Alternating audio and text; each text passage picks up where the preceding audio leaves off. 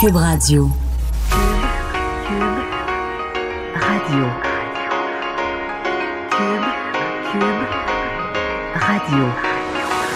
Le retour de Mario Dumont. Deux heures d'info. De 15 à 17. Il provoque et remet en question. Il démystifie le vrai du faux. Mario Dumont et Vincent Dessureau. Le retour de Mario Dumont. Bon début de semaine. Bienvenue à Cube Radio. On va passer les deux prochaines heures euh, ensemble. Bonjour Vincent. Salut Mario. Passez une belle fin de semaine. Oui. Donc là, on est en studio en plus, là, Ben oui. les deux toute la Tu vas semaine. t'ennuyer du salon de l'auto? Ben oui, je m'ennuie de voir du monde et tout ça, mais euh, quand même là, on est. le euh, confort du studio. le confort du studio est quand même, quand même intéressant aussi. Euh, dans les nouvelles aujourd'hui, je vous dis tout de suite, là, on va avoir euh, dans quelques minutes euh, une entrevue avec Laurence Vincent Lapointe, euh, qui devait être bien soulagée ce matin euh, par cette décision des, des autorités du sport de, de retirer les accusations contre, contre elle, alors que des traces, on l'avait dit, c'est des traces infimes d'un produit illégal avaient été retrouvées dans son sang. Donc, il y a maintenant une explication et surtout, elle va pouvoir participer aux futures compétitions. Donc, elle va nous raconter comment elle a vécu tout ça et comment elle vit cette journée aujourd'hui. Mais Vincent, d'abord, euh, parlons du euh, coronavirus. Euh, ben, tous les jours, il faut s'y attendre. Quelques nouvelles. D'abord, de- depuis vendredi, le bilan a progressé euh, beaucoup, beaucoup plus de personnes affectées en Chine. là. Oui, et puis on va voir justement combien de temps ça monte avant que ça plafonne, disons là. Et pour l'instant, euh, ben, on est toujours dans cette euh, cette montée là de cas, euh, en, en- particulièrement en Chine évidemment. On parle de 82 morts. Euh, c'est le nouveau bilan, alors que y- la semaine dernière qu'on s'est laissé vendredi là, c'était 19 ou Vous êtes pas rendu à 20 Ouais, quelques, peut-être 20, 20, 20 quelques. Euh, alors, c'est quand même, ça a quand même monté pas mal dans les derniers jours. Premier cas, d'ailleurs, premier décès à Pékin, parce qu'on sait que les décès étaient très, euh, vraiment dans la ville de Wuhan, mais euh, là, on voit qu'il commence à avoir des décès un petit peu plus loin. Alors, premier cas, euh, premier décès confirmé euh, à Pékin dans les toutes dernières minutes. On voit encore, bon, un branle-bas de combat pour essayer de contenir le virus. D'ailleurs, entre autres, dans les pays avoisinant la Chine, la Mongolie est devenue le premier pays à bloquer l'accès terrestre au territoire chinois. Alors, les, vo- les voitures, routes, autobus, le passage routier est maintenant bloqué. On sait que dans plusieurs, bon, dans les aéroports du monde, on, on- bon, on fait ce qu'il faut. Entre autres, plusieurs pays maintenant qui recommandent carrément de ne pas se rendre en Chine. C'est le cas de l'Allemagne, la Turquie, par exemple, qui déconseillent carrément les voyages en Chine présentement. Euh, euh, congé prolongé aussi. en- on sait qu'on est dans la période du, congé du Nouvel An chinois. Alors, les autorités ont prolongé trois jours jusqu'au 2 février ce, congé pour retarder un peu le retour euh, dans, les, euh, dans les villes et villages un peu partout en Chine de ces centaines de millions de travailleurs qui sont allés passer les, fêtes dans leur famille. Également, on suspend des lignes d'autocars donc pour essayer de limi- limiter le plus les mouvements de population à l'intérieur de la Chine. Euh, tout ça alors qu'on les, images, puis on, on- c'est beaucoup d'images dont il faut vérifier la provenance hein, qui proviennent de Wuhan. On voit dans, dans quelques cas là, des files d'attente euh, monstres dans les hôpitaux, un peu, un peu le chaos pour réussir à avoir un médecin euh, à ces endroits-là où ça semble assez, assez difficile.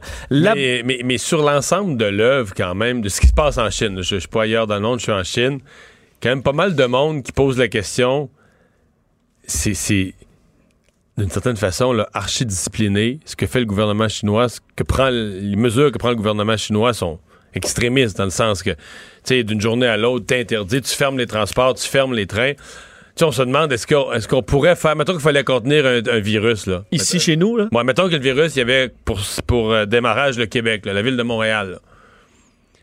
écoute, bloquer la ville, euh, fermer les ponts, euh, je- je- T'sais, Est-ce que c'est le gouvernement Legault annonce ça, ou le gouvernement fédéral, le gouvernement Trudeau, le transport en commun fini, traîne ne plus. euh, parce que nous, on discute de tout. Là. En Chine, ça, ça débat pas beaucoup, ça discute pas beaucoup. Ben, ça a l'air que les gens chialent sa rue, mais pas officiellement contre le gouvernement, puis ça s'appelle pas des lignes ouvertes pour chialer contre le gouvernement.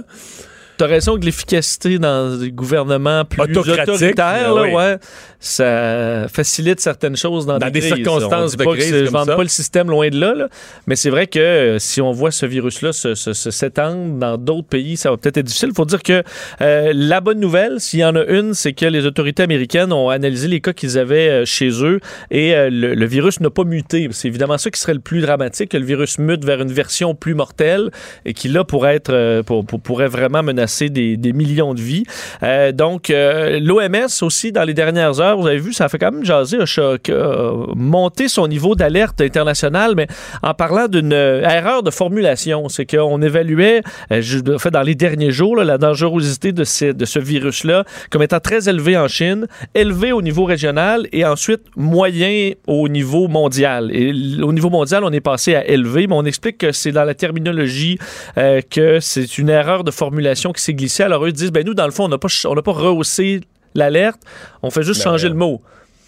Alors, ça a créé une Euh. certaine confusion parce qu'ils ont quand même envoyé six rapports avec ce- le, le- le- le niveau euh, modéré pour passer au niveau élevé. Mais moi, modéré puis élevé, c'est deux mots différents. Là. Ben. Alors, euh, ils disent que non, non, c'est bon. Alors, euh, c'est ce, qui, ce qui est le cas. Pour ce qui est du Canada, deuxième cas euh, présumé, euh, en fait... euh, Deuxième le- cas, mais c'est comme si on se dit c'est c'est la conjointe de l'autre. C'est la conjointe du premier, puis qu'on se dit ouais, ça La conjointe- dans la maison, c'est pas plus drôle. là. Ce qu'il y a quand même de, où on se questionne, c'est que la, la- la- la dame semblait avoir des symptômes dans l'avion. Alors, euh, est-ce Ça, on n'aime pas ça. là. Non, effectivement. Alors, on je recherche les passagers du vol CZ311 de China Southern Airlines qui ont ramené donc cette, euh, ce couple-là de Chine. Euh, évidemment, les autorités sanitaires le font, là, donc essayer de rappeler tout le monde pour aller s'assurer qu'il n'y ait pas de, de contamination là-dedans. Alors, la dame est en quarantaine chez elle, alors elle n'a pas besoin de soins médicaux, elle se porte quand même plutôt bien, symptômes euh, légers. là.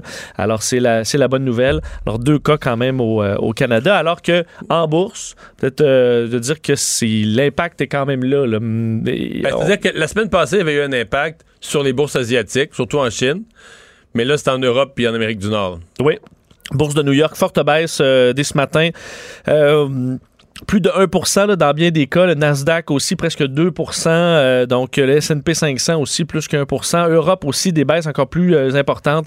Euh, 2,5% à peu près partout. Là, Paris, Francfort, euh, la Bourse de Londres aussi.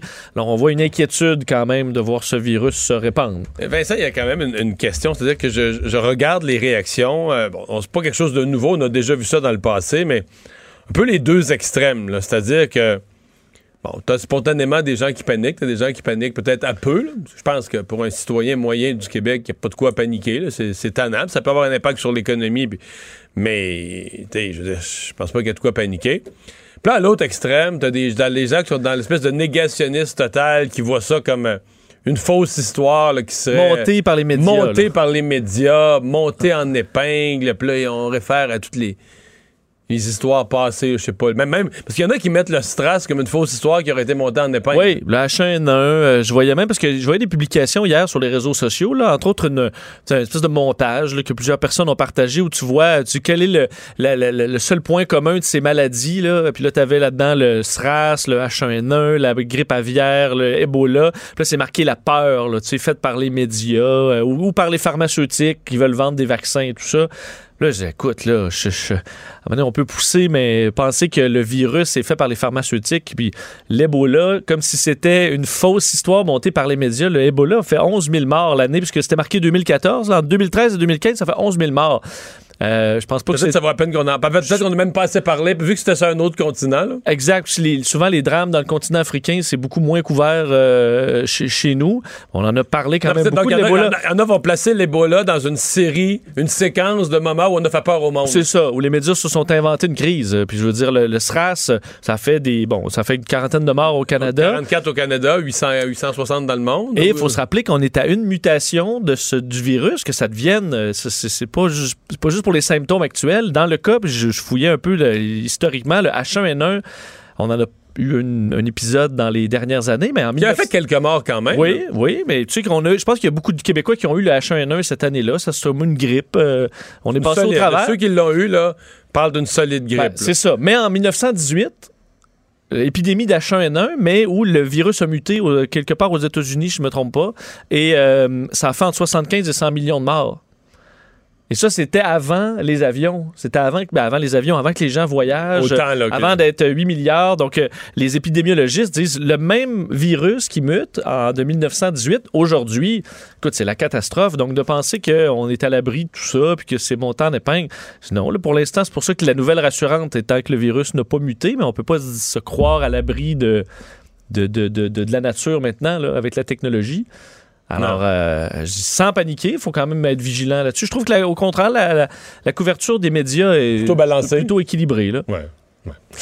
Rentrée parlementaire à Ottawa. Euh, les débats ont déjà commencé à la première période de questions il y a quelques minutes. Oui, c'est parti. Monsieur Scheer, que, il est comme réapparu, une Oui. Scheer, comme, parce qu'il est encore lui qui est le chef d'opposition. Effectivement. Alors, Aujourd'hui. bon, on a ressorti les. euh, en fait, on chicanait tantôt sur le, sur le budget, là. En fait, ben, sur les, euh, les, les dépenses, le déficit. D'ailleurs, ce sera quand même un des éléments importants à surveiller, là, entre autres pour le, le, le, premier budget de ce nouveau gouvernement minoritaire. Alors, nouvelle façon de travailler pour euh, l'équipe libérale.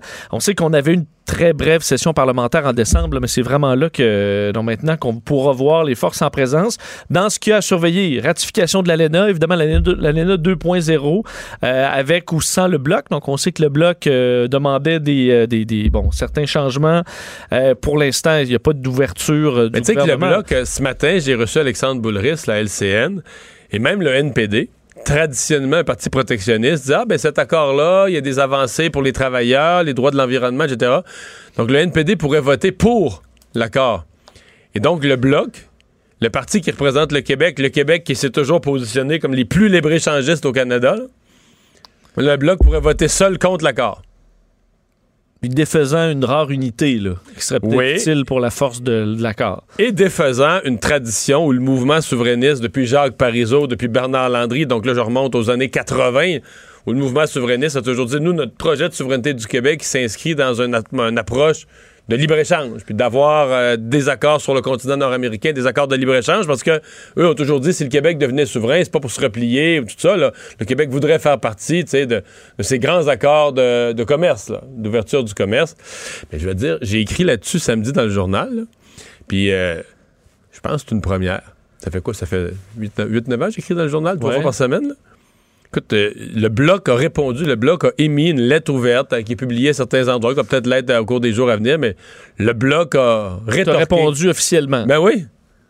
J'ai pris ça comme et, un quel, honneur. et quel, quel était le- Ben, en fait, c'est pas qu'on. l'argumentaire? Ils, ont répondu l'argumentaire que je prévisible, là, c'est-à-dire que le Bloc va voter contre en disant c'est pas, ça, veut, ça veut pas dire qu'on n'est pas libre-échangiste, c'est qu'on n'aime pas cet accord-ci, là, à cause des dispositions sur la- la- l'aluminium. puis- Mais ça, c'est délicat. hein. Tu t'embarques. Est-ce que l'histoire va retenir? Tu sais, quand tu votes pour ou contre quelque chose, est-ce que l'histoire retient? Ouais, ouais, mais. Tu sais, cette fois-là, il y avait. Ouais, le la- fin détail. il y avait l'article 22.9 alinéa 3, là. Tu sais, généralement, l'histoire retient, euh, t'étais pour, t'étais contre. Donc, c'est quand même une grosse, grosse rupture là, pour le Bloc québécois avec les positions passées de tout ce qui a été le mouvement souverainiste à Québec comme à Ottawa. Euh, basé sur la position, c'est important de le dire, dans l'aluminium, basé sur la position syndicale. Parce que du côté des entreprises, les porte-paroles du secteur de l'aluminium, eux disent c'est pas parfait.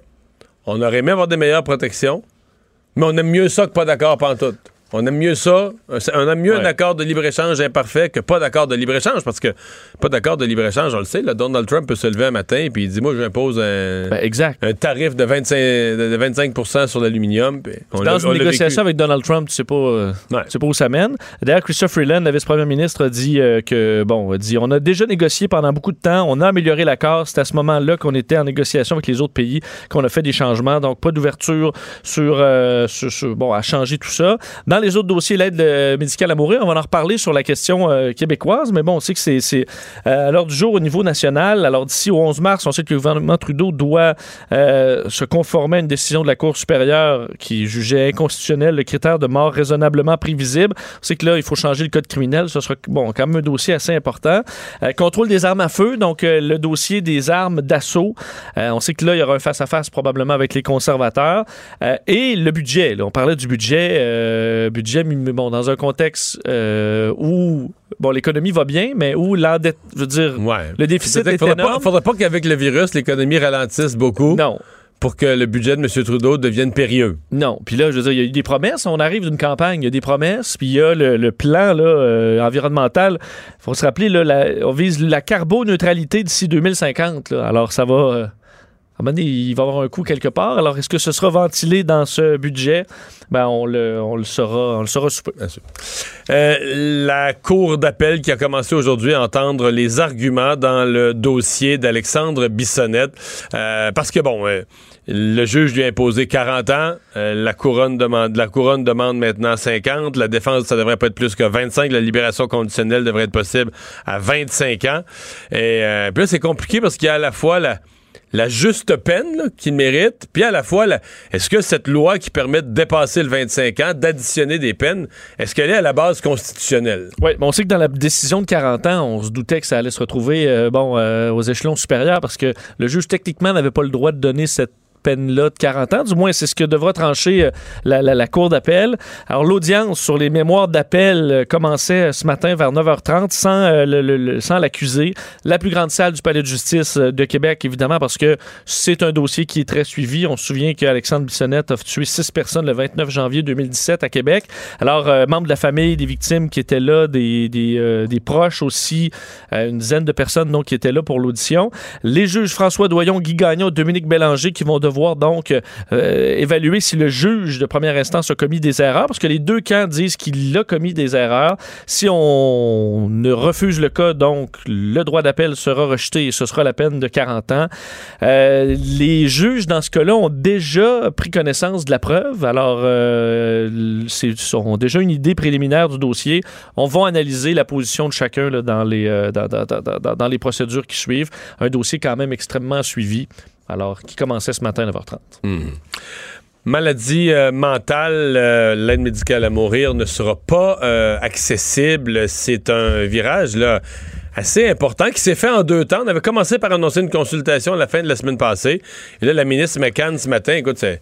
Voulait être sûre d'avoir la première nouvelle de la semaine? Lundi matin, elle arrive à un forum, il est à peu près, je pense qu'il était même pas 8 heures du matin, et fait cette annonce. Oui, euh, comme quoi, donc, euh, pas d'aide médicale à mourir pour des gens souffrant de maladies mentales sévères, euh, du moins pour l'instant. Donc, c'est l'annonce faite par la ministre de la Santé et des Services sociaux, Daniel Mécan, ce matin. Dit, on était à l'écoute de la population, on a vu qu'il y avait des inquiétudes, parce qu'on sait que lorsqu'on a retiré, annoncé le retrait à partir du 12 mars prochain du critère d'être en fin de vie, on sait que ça là, ça ouvre la porte à des, euh, bon, des gens qui ne pouvaient pas euh, utiliser ce, ce- ce service-là et qui pourront maintenant le faire. Et plusieurs organisations en santé mentale se sont dit très inquiètes euh, donc de ce, de ce changement-là. Alors, je vais vous faire entendre d'ailleurs la ministre McCann sur le fait qu'ils ont entendu ces inquiétudes-là et c'est à ça qu'ils répondent aujourd'hui. On a entendu ces inquiétudes et on partage les préoccupations des Québécois et des Québécoises pour les personnes les plus vulnérables. Donc, le gouvernement du Québec prend acte de la volonté de la population à l'effet qu'il est nécessaire de faire un débat et une réflexion collective sur les balises entourant l'aide médicale à mourir et la santé mentale. Bon, alors, on souhaite un consensus social. Évidemment, est-ce qu'on peut avoir toujours un consensus sur une question euh, Mais aussi complexe? Là, je dois avouer que j'ai un malaise. euh, cette idée là, ben, de la CAQ qui recule parce qu'ils sont à l'écoute de la population, c'est sympathique, là, une fois, deux fois, mais là, il est question de la vie puis de la mort. Là. Je veux dire, il vient un point où on- moi j'ai un malaise. Là. Tu sais, à changer. Le fait qu'on ait annoncé ça une semaine, qu'on Ben, recule sur le, là, l'autre là, semaine. si, si tu considères que le fait de faire une consultation, c'était une position en soi, t'avais on est pour, oups, on va consulter, oups, on recule complètement.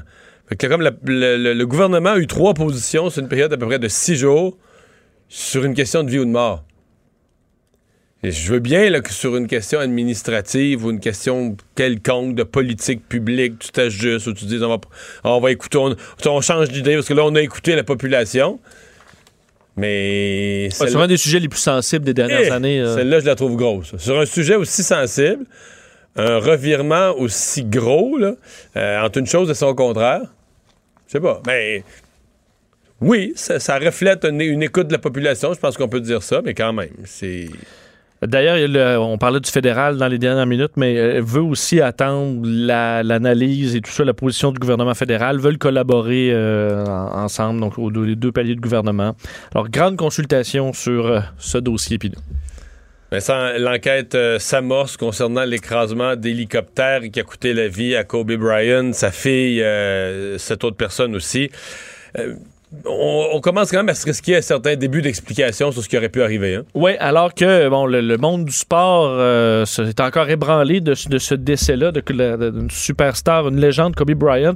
Là, c'est l'enquête, évidemment, et on, effectivement, on commence quand même à comprendre euh, un bon scénario possible de ce qui a pu se produire. L'hélicoptère, un Sikorsky, euh, qui a décollé, on sait, bon, vers 9 heures euh, à l'aéroport John Wayne, bon, sur la, côte californienne, c'est au sud de Los Angeles, et on, savait très bien, on le voyait En fait, dans... c'était- je comprends que c'était. L'hélicoptère était la façon rapide de traverser, parce qu'on passait du sud, comme si tu passais un peu de la rive sud à Laval, mais sans vouloir traverser le trafic de Montréal. Oui, puis on s'imagine à Los Angeles. C'est- sauf- C'était c'est congestionné terriblement là, pour Sauve étaler une de couple de fois, ouais. sauve énormément de temps. Alors euh, que les conditions, on le voit dans les images après l'écrasement, c'est encore un plafond très bas, euh, du brouillard, donc conditions assez difficiles.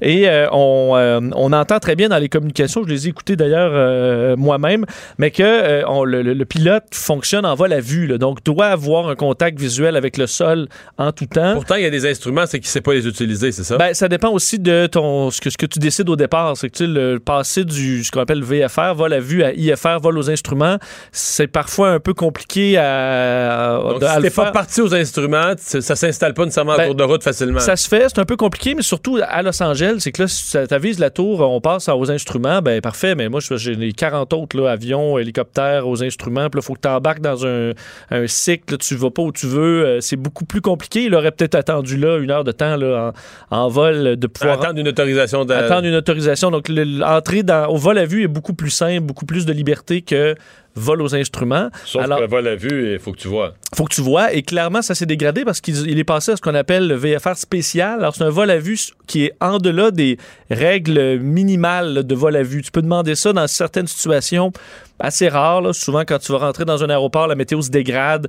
Tu vas demander à la, à la tour un VFR spécial et là, ils vont te l'autoriser. Puis tu tu vois moins, mais les honnêtement, pour connaître un peu les limites, là, le spécial, c'est fait pas beau. Là. Quand tu demandes ça, alors probablement que Donc, ça allait pas bien. Le pilote se rendait compte qu'il était dans...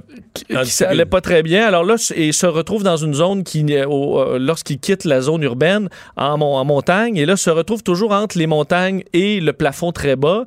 Et là, est-ce qu'il s'est retrouvé dans les nuages et a perdu euh, ses repères, ce qui se fait très rapidement une fois que tu es dans les nuages et là, essaie de faire un mouvement et euh, t'allais frapper le sol.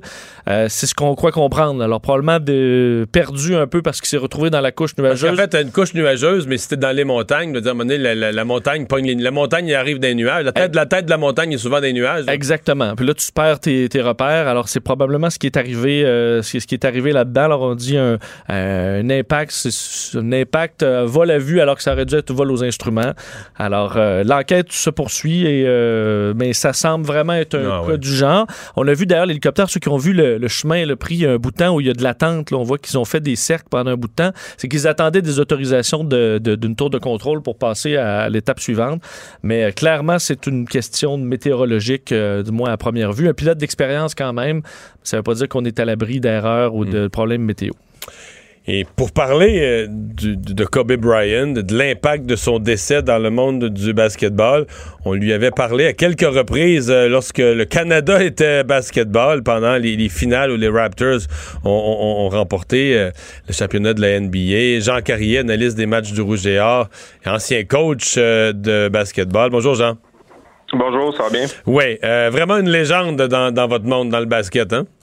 Oh, il n'y a aucun doute, il n'y a aucun doute. C'est euh, pour moi euh, ce qu'il laisse comme héritage, c'est un petit peu, selon moi, qui a pris le flambeau euh, que Michael Jordan lui a donné euh, quand il a évidemment terminé sa carrière. C'est Kobe Bryant qui a été vraiment, je pense, l'image de la NBA pendant plusieurs saisons, jusqu'à temps qu'il prenne sa retraite puis qu'il donne, je pense, à LeBron James. C'est vraiment le pont entre l'ère Jordan puis l'ère de LeBron James. Il a été un joueur phénoménal, un joueur aussi qui a calqué euh, Michael Jordan. Tu sais, quand tu le regardes, c'est un peu euh, le, le même style de joueur. Euh, il a, écoute, le, le- même lancé, ce qu'on appelle le fade away, donc un lancer en s'éloignant du panier. Il l'a copié, c'est copié-collé, c'est calqué, calqué. Euh, il y a même euh, des montages vidéo là, que tu, tu serais vraiment surpris, Mario, si tu voyais euh, la- à quel point il se ressemble entre Jordan et Kobe Bryant. Mais il a été un, un grand joueur, cinq championnats de la NBA avec la même équipe, puis probablement la franchise la plus importante de la NBA. C'est les, les Lakers de Los Angeles, c'est la deuxième équipe qui a le plus de championnats avec 16 derrière les Celtics, euh, mais c'est Hollywood. Donc, pour les Lakers, ça prend une super vedette, puis ça a été euh, pendant très longtemps Kobe Bryant. Mhm. Euh, qui, il faut dire qu'il a eu une, longue carrière et qui a commencé très jeune. Oui, effectivement, c'est, écoute, c'est un des, rares joueurs qui qui est sorti de l'école secondaire après, il est allé euh, directement dans la NBA à, 17 ans. À 17 ans, exactement, sans passer par euh, le niveau NCA. Il y en avait quelques-uns qui l'avaient fait, mais il était plus vieux. Je pense entre autres à Kevin Garnett, qui avait 19 ans quand il l'avait fait. Euh, mais lui, qui est arrivé dans la NBA, il, était, vraiment très, très jeune. Puis honnêtement, le monde ne le savent pas nécessairement. Il a passé toute sa carrière avec les Lakers, mais il n'a pas été repêché par les Lakers. C'est les Hornets dans le temps de Charlotte, qui, avait ses droits, qui, l'ont repêché. Ils l'ont échangé aux Lakers pour Vladi Livac, euh, qui a été probablement la pire échange. Ah ouais, de l'histoire. parce que là, écoute, Vladi Livac est un très bon joueur de basket, mais il est en fin de carrière. Puis là, écoute, ça a donné un joueur, euh, écoute, un joueur de la 30 dans le top 10, selon moi, de l'histoire de la NBA, euh, qui a amené plein de championnats à, Hollywood. Puis faut, faut se rappeler aussi qu'au début, ben, c'était le duo avec Shaquille O'Neal puis Kobe Bryant. C'est un des meilleurs duos qu'il a jamais eu euh, dans l'histoire de la NBA. Écoute, c'était vraiment deux joueurs dans, en pleine possession de leurs moyens. Puis Shaquille O'Neal était une force absolument extraordinaire à ce moment-là. Euh, évidemment, il y a eu la brisure qui s'est faite parce que je pense que dans le je pense que Kobe, au début, il aimait la relation grand frère, petit frère qu'il avait avec Shaquille O'Neal, mais à un certain moment donné, je pense qu'il voulait avoir euh, plus d'espace pour euh, son talent, pour aussi, je pense qu'il aimait avoir le spotlight sur lui. Euh, donc, à un moment donné, il y a eu une brisure. C'est hmm. Shaquille O'Neal qui a écopé qui a été changé par la suite à Miami. Une vedette, une légende planétaire. Euh, on me racontait plutôt aujourd'hui euh, ses voyages en Chine, ses, ses, matchs de démonstration de basket en Chine, des milliers de personnes, je veux dire, devant son hôtel, mais un phénomène planétaire. Oui, puis tu sais, c'est un citoyen du monde. Euh, lui, c'était le fils de Joe Bryan, qui était un joueur de la NBA, son père. Et son père, en fin de carrière, il a joué dans, en Italie, dans les Pour l'équipe nationale d'Italie. Exactement, dans la ligue professionnelle là-bas. Il a fait quelques formations. Donc, ça, ça lui a donné, je dirais, pas le même background que la plupart des joueurs américains. Euh, donc, lui, euh, il parlait couramment italien. Euh, il était très, très bon, évidemment, en anglais, en espagnol. Ça a l'air qu'il avait vraiment beaucoup de facilité pour les langues. Puis c'est un gars qui était très curieux de nature. Donc, il était capable de euh, parler à beaucoup d'autres sportifs, s'intéressait entre autres au tennis. Euh, ça a l'air qu'il était très ami avec Novak Djokovic. C'est deux polyglottes d'ailleurs, parce que Novak Djokovic est très très bon aussi. Il excelle pour parler plusieurs langues. Euh, donc, il y avait des points communs avec plusieurs super vedettes.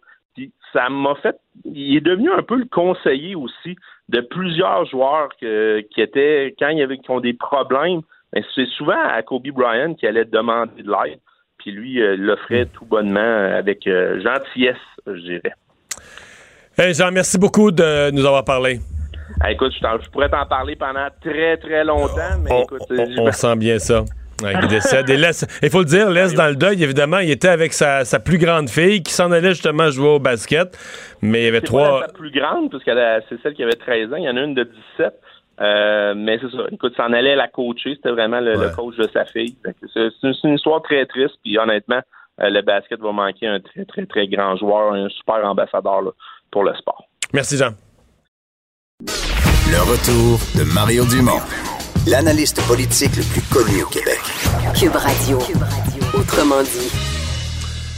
Alors Vincent, décision euh, ce matin de la Fédération internationale de canoë euh, dans le dossier de Laurence Vincent Lapointe. Ouais, vous rappelez que cette athlète de Trois-Rivières avait été avisée en août dernier qu'elle était suspendue provisoirement pour avoir échoué un test antidopage euh, du bon un produit mais en quantité infime dans l'organisme et après des tests supplémentaires dans un laboratoire européen, on a découvert que son conjoint avait consommé un produit contenant cette substance là et que c'était dans le fond un cas de de contamination. Alors, euh, blanchi sur toute la ligne. Je pense que c'est une athlète qui est très contente aujourd'hui de regarder en avant. Et on va lui euh, parler sans plus tarder. Laurence Vincent Lapointe, bonjour. Bonjour. Une belle journée? Très belle journée. Ouais. Euh, replongeons-nous dans une moins belle journée. Euh, août dernier, euh, cette nouvelle-là arrive? Euh, vous aviez réagi comment? Ouf. Au début, j'y croyais pas. En fait, je, je pensais pas que c'était possible. Euh, donc, ça a été très, très un, coup extrêmement dur pour moi. J'ai été euh, effondrée euh, pendant un bout là. Ah oui. Parce que là, c'était plusieurs impacts. C'est euh, la non-participation aux grandes compétitions, incluant les Jeux olympiques. Vous, vous étiez en train de voir les, les, les- les morceaux de votre casse-tête tomber un après l'autre. là. Oui, en fait, euh, surtout la dernière année, ça avait été une année que j'ai mis énormément d'efforts sur dans l'entraînement. Ça a été une année qui était euh, pas toujours facile côté mental. Il y a eu des hauts puis des bas. Puis quand j'ai eu cette décision-là, ça a été tellement euh, comme si tout était tombé à l'eau. Tout le, le temps que j'avais passé à m'entraîner avec ma coéquipière, avec mon, mon groupe d'entraînement, ça a été euh, comme si tout était tombé en fumée. Fait que très difficile. Là, euh, votre avocat avait. Évidemment, des scientifiques ont travaillé pour essayer de, de, de, comprendre. Euh, votre avocat a plaidé ça. Étiez-vous confiante? Mettons, hier soir, cette nuit, vous bien dormi? Hier soir, étiez-vous confiante de dire, ben, on a, on a fourni des explications satisfaisantes, la décision devrait être correcte? Mais en fait, euh, j'ai j'ai eu la décision courte vendredi matin. Oh, Euh. C'est une décision, oui, c'est une décision officielle, mais qui n'était pas publique. Donc euh, moi, quand j'ai eu la décision, j'étais comme enfin. Euh, sauf que c'était de quoi que j'attendais là avec impatience, parce que je me disais le dossier qu'on a présenté au, au comité, c'était un dossier, c'est un dossier très solide. Euh, on a des preuves, des preuves scientifiques, des preuves factuelles. C'était de quoi qui personnellement, je je pense qu'il était très, très, très solide. Donc, j'avais aucune idée de, de ce qu'allait être la, fin de, de, la décision finale, mais j'avais juste vraiment euh, hâte de la savoir, puis j'étais euh, j'étais confiante. Je me disais, OK, euh, je vois pas d'autre issue, mais on peut pas prédire l'avenir. Mhm. Est-ce que vous avez continué à vous entraîner avec la même énergie? Je veux dire, euh, euh, bon, vous espériez ce résultat, mais quand on est, disons, quand on, voit sa participation aux Olympiques menacée, là, euh, ou remise en question, est-ce que vous avez, de, du mois d'août, septembre jusqu'à jusqu'à hier, là, est-ce que vous avez maintenu votre rythme de d'entraînement physique et de préparation le même, ou bien ça a flanché un peu? Euh, ben malheureusement, j'ai pas été capable de faire ça parce que j'ai tellement, je me suis tellement effondrée, j'ai tellement eu de, de perdu mes repères, je, je comprenais plus ce qui se passait, puis ça m'a pris un bon deux mois là où que j'étais, euh, je faisais pas grand chose, je m'entraînais peut-être une fois ou deux par semaine, puis c'était, euh, c'était difficile de me lever le matin, c'était difficile de me motiver à faire quoi que ce soit, j'étais vraiment euh, éteinte, on va dire. Euh, sauf qu'après ça, j'ai eu un, j'ai eu un événement qui m'a qui m'a beaucoup aidé. J'ai été invitée à une retraite d'athlètes par euh, la, la fédération, euh, fondation B210 qui aide les athlètes de haut niveau. Puis eux autres, ils m'ont invité à aller juste voir comment ça allait avec d'autres, discuter avec d'autres athlètes. Puis ça m'a ça m'a permis de me rendre compte que la plupart des athlètes savent pas s'ils vont aller aux Olympiques avant. Euh, mais malgré tout, ils donnent leur 110 à chaque jour, à chaque minute de chaque jour. Puis je me suis rendu compte que c'était ça qui me manquait euh, dans, dans ces deux mois-là où j'étais perdue, que je savais pas quoi faire, je savais pas si j'avançais ou je reculais. Euh, je me suis rendu compte que tout ce qu'il fallait que je fasse, c'est recommencer à m'entraîner, puis juste faire ce qui était en mon pouvoir. Puis ce qui était en mon pouvoir, c'était me préparer dans l'éventualité où que ça, ça- la décision soit positive. Donc à partir de là, ça m'a vraiment beaucoup aidé. Je me suis remis sur les rails. Et aujourd'hui, est-ce qu'on peut dire qu'est-ce que ça, ça vous redonne euh, la nouvelle, une fois qu'elle sera rendue publique, est-ce que ça vous redonne euh, un élan euh, spécial, peut-être un peu unique pour repartir vers les vers les jeux en se disant là j'ai j'ai j'ai j'ai pas le droit de rater ça, il faut il faut que j'arrive au maximum? Ben là, j'ai définitivement une, une rage de m'entraîner, une rage de me remettre à niveau puis d'être prête. Là. Je veux je veux pas avoir de regrets. Je veux pas arriver aux Jeux Olympiques en disant j'ai j'aurais donc dû m'entraîner plus ou mieux m'entraîner. Là, je vais je vais être prête. Donc euh, je peux vous dire que je j'ai hâte de retourner sur l'eau avec mon équipe. Ça va ramer. En, hiver, en hiver, chez nous, est-ce que vous faites de l'entraînement plus au sud, là où l'eau gèle pas, sur les plans d'eau? Oui, ben c'est ça. je- euh, les, les deux dernières semaines, j'ai j'ai pris la décision d'aller en Floride par moi-même parce que je me disais, tant qu'à attendre euh, la décision, euh, je vais juste aller m'entraîner, puis je vais juste me préparer. Puis si c'est beau, si c'est positif, ben je serai prête. Donc ça fait deux semaines que je suis, j'ai été en Floride euh, au chaud à m'entraîner tous les jours. OK. Puis ça se passe bien? Ça la, se passe très bien. la forme est là. Dernière question, peut-être un peu plus plate, mais est-ce que vous. Euh, est-ce que vous, vous, êtes consciente, vous pensez à l'idée que, puis euh, là, euh, je parle plus de, de- gens, nous, qui travaillons dans l'actualité, qu'il y a une partie de la population qui va se dire avec une série de proverbes du genre, il n'y a pas de fumée sans feu. Il y a des gens qui y croiront jamais, là, qui vont dire, bon, ben là, ça en est sorti, mais qui qui croiront jamais à votre version. Est-ce que, ça vous fait quelque chose, ça? Euh, c'est sûr que ça me rend triste, je dois l'avouer. Je veux dire, euh, j'ai- j'aime pas ça avoir une image de, de tricheuse ou quoi que ce soit. Sauf que quelque part, je me dis là, avec ce qui, avec euh, ce qu'on a sorti, euh, la vidéo hier, les, les, informations qui sortent sur notre défense, je pense que le monde va être capable de, de l'écouter, de se faire une opinion. Si leur opinion, c'est qu'ils croient pas en moi, qu'ils pensent que j'ai menti, euh, c'est triste, mais ça sera ça. Mais il y a aussi tout le monde que j'ai proche de moi, tout- tous mes amis, tout la, en fait la, la communauté de canot kayak, le monde m'ont soutenu du début à la fin parce qu'ils savent qui je suis, euh, ils savent, tu sais, ils me connaissent, ils savent comment je suis, puis ce monde-là, c'est le monde le plus important pour moi. Puis le fait que les autres sachent que je suis pas une tricheuse, puis qu'enfin il y ait la, la, la, la, preuve, le fait, maintenant ils ont la confirmation que je disais la vérité, puis qu'ils avaient raison de croire en moi. Je pense que c'est ça le plus important pour moi. Ce monde-là, le monde proche de moi qui croit en moi, c'est juste ça que j'ai- je voulais dans la vie. Ben, Laurence, euh, merci d'avoir pris le temps de nous parler. Euh, bonne chance pour la suite. Merci beaucoup. Au revoir. Quand même euh, doit payer un peu pour le, le cynisme aussi des gens envers Ben les oui. athlètes, le nombre de fois où c'est arrivé. euh, Ben là, on pense à Geneviève ben. Janson. Il y a eu un cas célèbre, il y en a eu d'autres au niveau international. C'est au premier test, ils disent non, non, non, jamais, jamais, jamais. Mais quand les autres tests arrivent, là, ça fait juste confirmer. Puis- Ouais, puis là, soudainement, on a la vérité, mais ça, c'est ça qui doit être dur de dire comme non, mais moi, C'est pas pareil. moi, c'est pas pareil. c'est pas pareil. Moi, c'est vrai que c'est, c'est- Ouais. je suis innocente. Alors, au moins, ça a été prouvé scientifiquement, c'est la bonne nouvelle. Mais je l'avais jamais eu en entrevue. C'est une fille qui a une tête sur ses épaules. là. Oui, Il répond avec beaucoup de beaucoup d'aplomb, euh, beaucoup de, de- de sincérité, de sérénité. on va lui souhaiter la meilleure des chances pour euh. Tokyo 2020. Le retour de Mario Dumont. Parce qu'il ne prend rien à la légère. Il ne pèse jamais ses mots. Cube Radio. Oh! Bonjour Anaïs! on parlait pas de culture, on parlait de char. Anaïs est après s'emporter. Parce que tu t'occupes pas de la voiture de ta douce. Voyons donc. Voilà. Mais je m'occupe de ma voiture. Mais oui, mais. Son concessionnaire s'occupe de la sienne. OK. Je dis pourquoi il faudrait que, ce- ce- que l'homme s'occupe en fait, de, ça des pré- voitures Je de dis pas que c'est toujours là, mais en général, moi, j'en fais sa préférence, deux, sa préférence nette, pour Oui. tout dire, c'est que personne n'ait besoin de s'en occuper parce qu'elle aime bien quand son char marche. oui, c'est plate des chars en panne.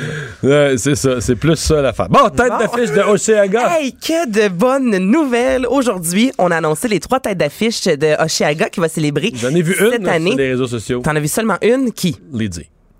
Lidzo? Lizzo, Lizzo. pardon. Lizzo? C'est Ah comme Lady. Non, mais euh, ça vient juste d'apparaître. Ben oui, ça, ben écoute, c'est sorti Mais il y a c'est quelques énorme, heures, c'est extraordinaire. Donc là, ça ça, a été c'est la, annoncé. c'est la vedette de- comme de l'année. là. Ben, c'est la vedette de l'année, c'est la vedette de l'heure. Lizzo, présentement, fait la page couverture du Rolling Stone Magazine. Lydie? Je suis bien. Lady. T'as fait comme euh, François Legault avec euh, Avec euh, Zaz. Avec Zaz. mais, dis- mais pas Zaz, il l'appelait Zaza. Zaza. Ah oui, Zaza. oui j'écoute Zaza. Donc, Donc, il y en a deux autres. Il y en a deux autres. Alors ça s'en vient, le- les dates, c'est du 31 au 2 août, 15e anniversaire. On nous promet quelque chose de gros. Le C'est vendredi... déjà le 15e anniversaire. Ben oui. Ben vieilli. Il me semble que c'est encore nouveau chez Aga. Ben, Ben, pas nouveau, mais ben peut-être qu'ils ont une dit belle huitième, Huitième, non, ça fait quand même un bon bout de 15 temps. ans, Ça fait ah 15 oui. ans, mais dans les premières années, c'était vraiment plus Non, euh, underground, je dirais ouais. plus émergent. Là, depuis quelques années, là, oui, c'est vraiment rendu un très gros festival. Et on commence avec une formation qui, on va faire un petit jeu. En 2015, ils sont venus à Québec et après quatre chansons, ils ont arrêté. Oh, c'est les Foo Fighters. Les Foo Fighters. Learn to fly. J'étais là au concert de quatre chansons. Ouais, ouais, ouais, garde Hey, même de ça. jamais aller voir un spectacle avec toi, soit que les artistes se présentent pas, soit que le spectacle est annulé ou après quatre chansons, ils quittent la scène. T'étais-tu là, toi aussi? Non, j'étais pas là. Ça, parce que j'étais là aussi à Imagine Dragons euh, cet été, euh, le concert de deux chansons. Ouais. Hey, le prochain, ils vont juste pas se pointer. C'est bon, oui, C'est c'est un concert souvent- de deux chansons, puis il faisait tellement pas beau que tout le monde a trouvé ça courageux qu'il fa- qu'il Oui. fasse deux chansons. Ben, il était. Mais comme, euh, je veux dire, Dave Grohl, les Foo Fighters, euh, tout, tout fait là, ce qu'il pouvait. Il était sur le bord de s'électrocuter sur scène. Oh, ouais, non, c'est que, incroyable. euh, Justement, il s'est repris l'an passé au Festival d'été de Québec, un gros spectacle de 2h30 quand même. Alors, c'est eux qui sont à la tête d'affiche du spectacle, euh, ben, en fait, de, de Oshiaga le vendredi. Le samedi, c'est Lizzo qui a remporté trois euh, Grammy Awards hier.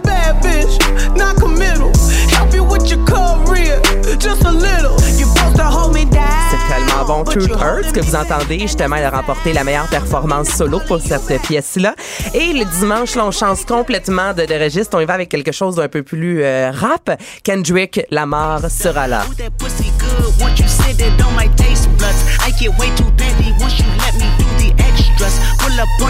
Je vous dirais que l'an passé, ça a été euh, relativement très rap, très Airbnb. Donc, j'ai hâte de voir cette année la programmation complète. Il y a un autre nom qui s'est ici aujourd'hui qui a été euh, annoncé et c'est la formation Off Monsters and Men A Little Talk.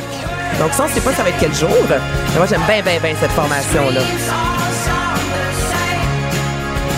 Le samedi qu'on me confirme. Ah, bon, ben, vous voyez, j'avais pas vu cette information-là. Mais donc, si là, on, on fait connaître les têtes d'affiche et que les billets vont, vont être à vendre bientôt ou sont à vendre, ou généralement, ça vient avec. Eh là, non, c'est fait- assez long, je te dirais, les- la, la vente de billets. Donc, c'est pas tout de suite. Mais c'est ouais, rendu ça à la promo. là, un peu comme les films, on a droit à 6-7 bandes annonces. Mais maintenant, les festivals, 8 mois d'avance, on connaît les têtes d'affiche. Puis les gens pensent à déjà leur kit, là. Ben moi, je écoute, Toi, je suis là? très heureuse de pas me marier ce week-end-là parce que je pense que j'aurais annulé mon mariage. Moi, je suis Ah? OK. dans mon été, là, c'est le moment où est-ce que mon chum reste à la maison. Je suis plus une mère, je suis juste une fille qui va triper.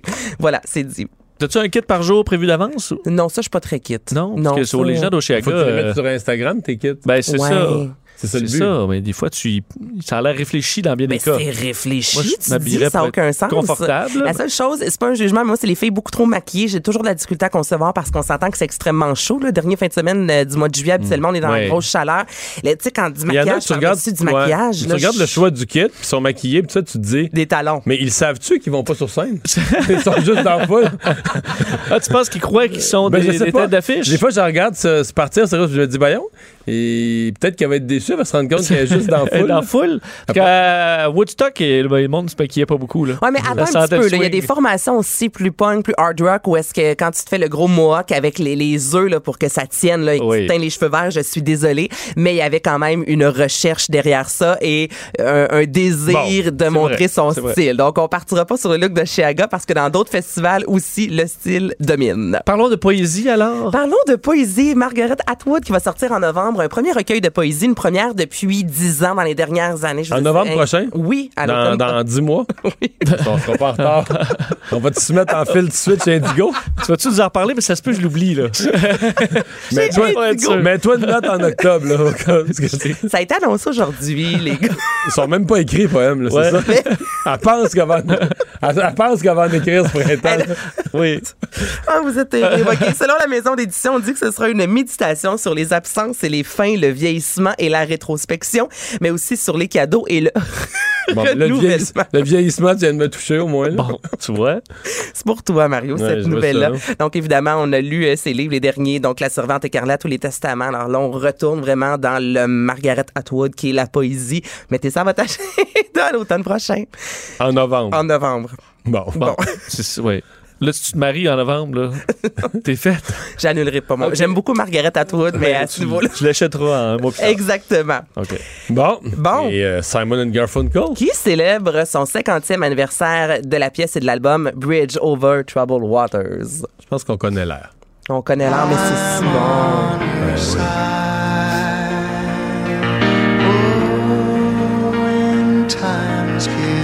Été l'album euh, de la formation le plus réussi en carrière, qui s'est vendu à des millions d'exemplaires. On parle de 6 Grammy Awards et là, c'est disponible dès aujourd'hui, Mario. Donc, t'as pas X à mettre à ton agenda dès aujourd'hui. Tu vas aller sur une plateforme de streaming et avec l'album, on retrace des euh, chansons qui ont été enregistrées deux mois avant à New York la sortie de l'album. Donc, c'était vraiment à ce moment-là, ce n'était pas des hits là, tels euh, The Boxer ou ce que vous entendez euh, à l'instant, la formation qui a dit ne pas retourner sur scène, jamais il y aura un autre spectacle. Les deux gars qui sont en gros gros froid depuis euh, des années et c'est en 2010 la dernière fois qu'on les a vus sur scène ensemble. OK, mais là, c'est des chansons comme inédites là, qui n'ont pas été Version enregistrées. inédite, exactement, parce que ça a été enregistré deux mois avant. Par la suite, c'est devenu des gros succès. Là, il y a eu des albums où on a pu ensuite remasteriser, mais là, c'est vraiment la version live, la première fois en fait, où presque qu'ils ont interprété soit The Boxer ou Bridge Over Troubled Water. Donc, ça n'a jamais été entendu. Non. OK. Mais. T'as l'air excité. Hey, je me mouche en vous. ben, allé c'est que- Chine? Ouais, tu euh, T'arrives-tu de la Chine? Non. Avec ton, ta grippe, là? Ma Je pense que tu seras pas le seul à faire le. C'est un rhume, pas Maintenant, une tout le monde grippe. va commencer à te surveiller ceux qui sont. euh, Puis t'es le huitième à me faire cette joke plate là aujourd'hui, Mario. Ouais, mais t'as pas fini. Mais non, c'est ça qui se passe. Non. D'ailleurs, euh, je, je, je- je- je sais pas si j'en parlais la semaine dernière. Je, suis tourné voir sur Amazon, essayer de trouver des masques. Là, euh, Ah oui, c'est- il y a le là. Oui, là, il y a une pénurie. Là. Les prix euh, sont. euh, sont euh, Quelqu'un qui veut s'équiper en anti, anti-épidémie, c'est plus dur. Mais on commence à en voir quand même un petit peu ici, là. Ben deux. On est, est-ce qu'on est encore à deux ou ça a augmenté depuis Non, non, ce non. Je parle des masques. Je Ok, parle pas des cas. Non, Il y en a deux au Canada, deux cas au oui. Canada. Mais dans les lieux publics, tout ça, euh, j'ai vu quelques masques. euh, Mais ça qu'on dit pour la personne qui n'est pas malade, le masque là, le plus de base, là, ça protège pas. là. Ça va protéger davantage les autres si on est grippé. Si on tousse. Oui, ça empêche la- le mucus de, de- de voler dans, dans les airs. Mais pour la personne qui est le récepteur sain, ben, le masque de base, c'est bien simple. là, il- les, les- virus, au- les passent au travers. Alors, il faut des masques, les N95 et plus. Là, c'est, un Mon en je suis allé lire là-dessus. Là. C'est les masques qui bloquent, mais qui sont plus, c'est plus dur de respirer. Fait que pas- pas- C'est ceux qui mettent probablement ceux que les, les- les- les médecins et les infirmières Ben- au triage ont à l'urgence. là. Exact. En Chine, on les voit, là, c'est les masques plus complets. Là. C'est pas juste le petit masque bleu en papier. Là. Mais en Chine, c'est quand même du sérieux. là. Quand les lectrices de nouvelles, au bulletin de nouvelles, là, quand les, les Pierre Bruno en ondes, Ils ont des masques. oui, ils lisent le bulletin avec un ma- à travers un masque. T'as pas vu ça? Non, moi non plus, Ça, oui, oui. Mais je voyais des, euh, des Mais ils citoyens... disent que, écoute, je pense pas que c'est parce qu'il y a un risque réel sur le plateau, là, ce que je lisais, mais on sait, on sait jamais, c'est quand même. Mais c'est c'est plus l'air être une façon des autorités, des médias, puis du gouvernement, puis tout ça, de, de passer un message à la population là, sur le fait qu'il faut être prudent, puis il faut porter le masque, puis tout ça. ben. Parce qu'au Japon, où j'étais avant tout, avant tout ça, là, mais je veux dire, il y a au moins 10% des gens qui se promènent avec un masque. Dans les lieux publics, Dans les lieux un publics. centre commercial. Ouais. euh, Là, tu dis, si un tout ce monde-là est malade, mais je pense qu'à un moment donné, à force d'emporter, tu commences à, à te À sentir malsain. Là. Alors, je pense que ça devient euh, une inquiétude générale. Mais bon. Merci Anaïs. Ça fait plaisir.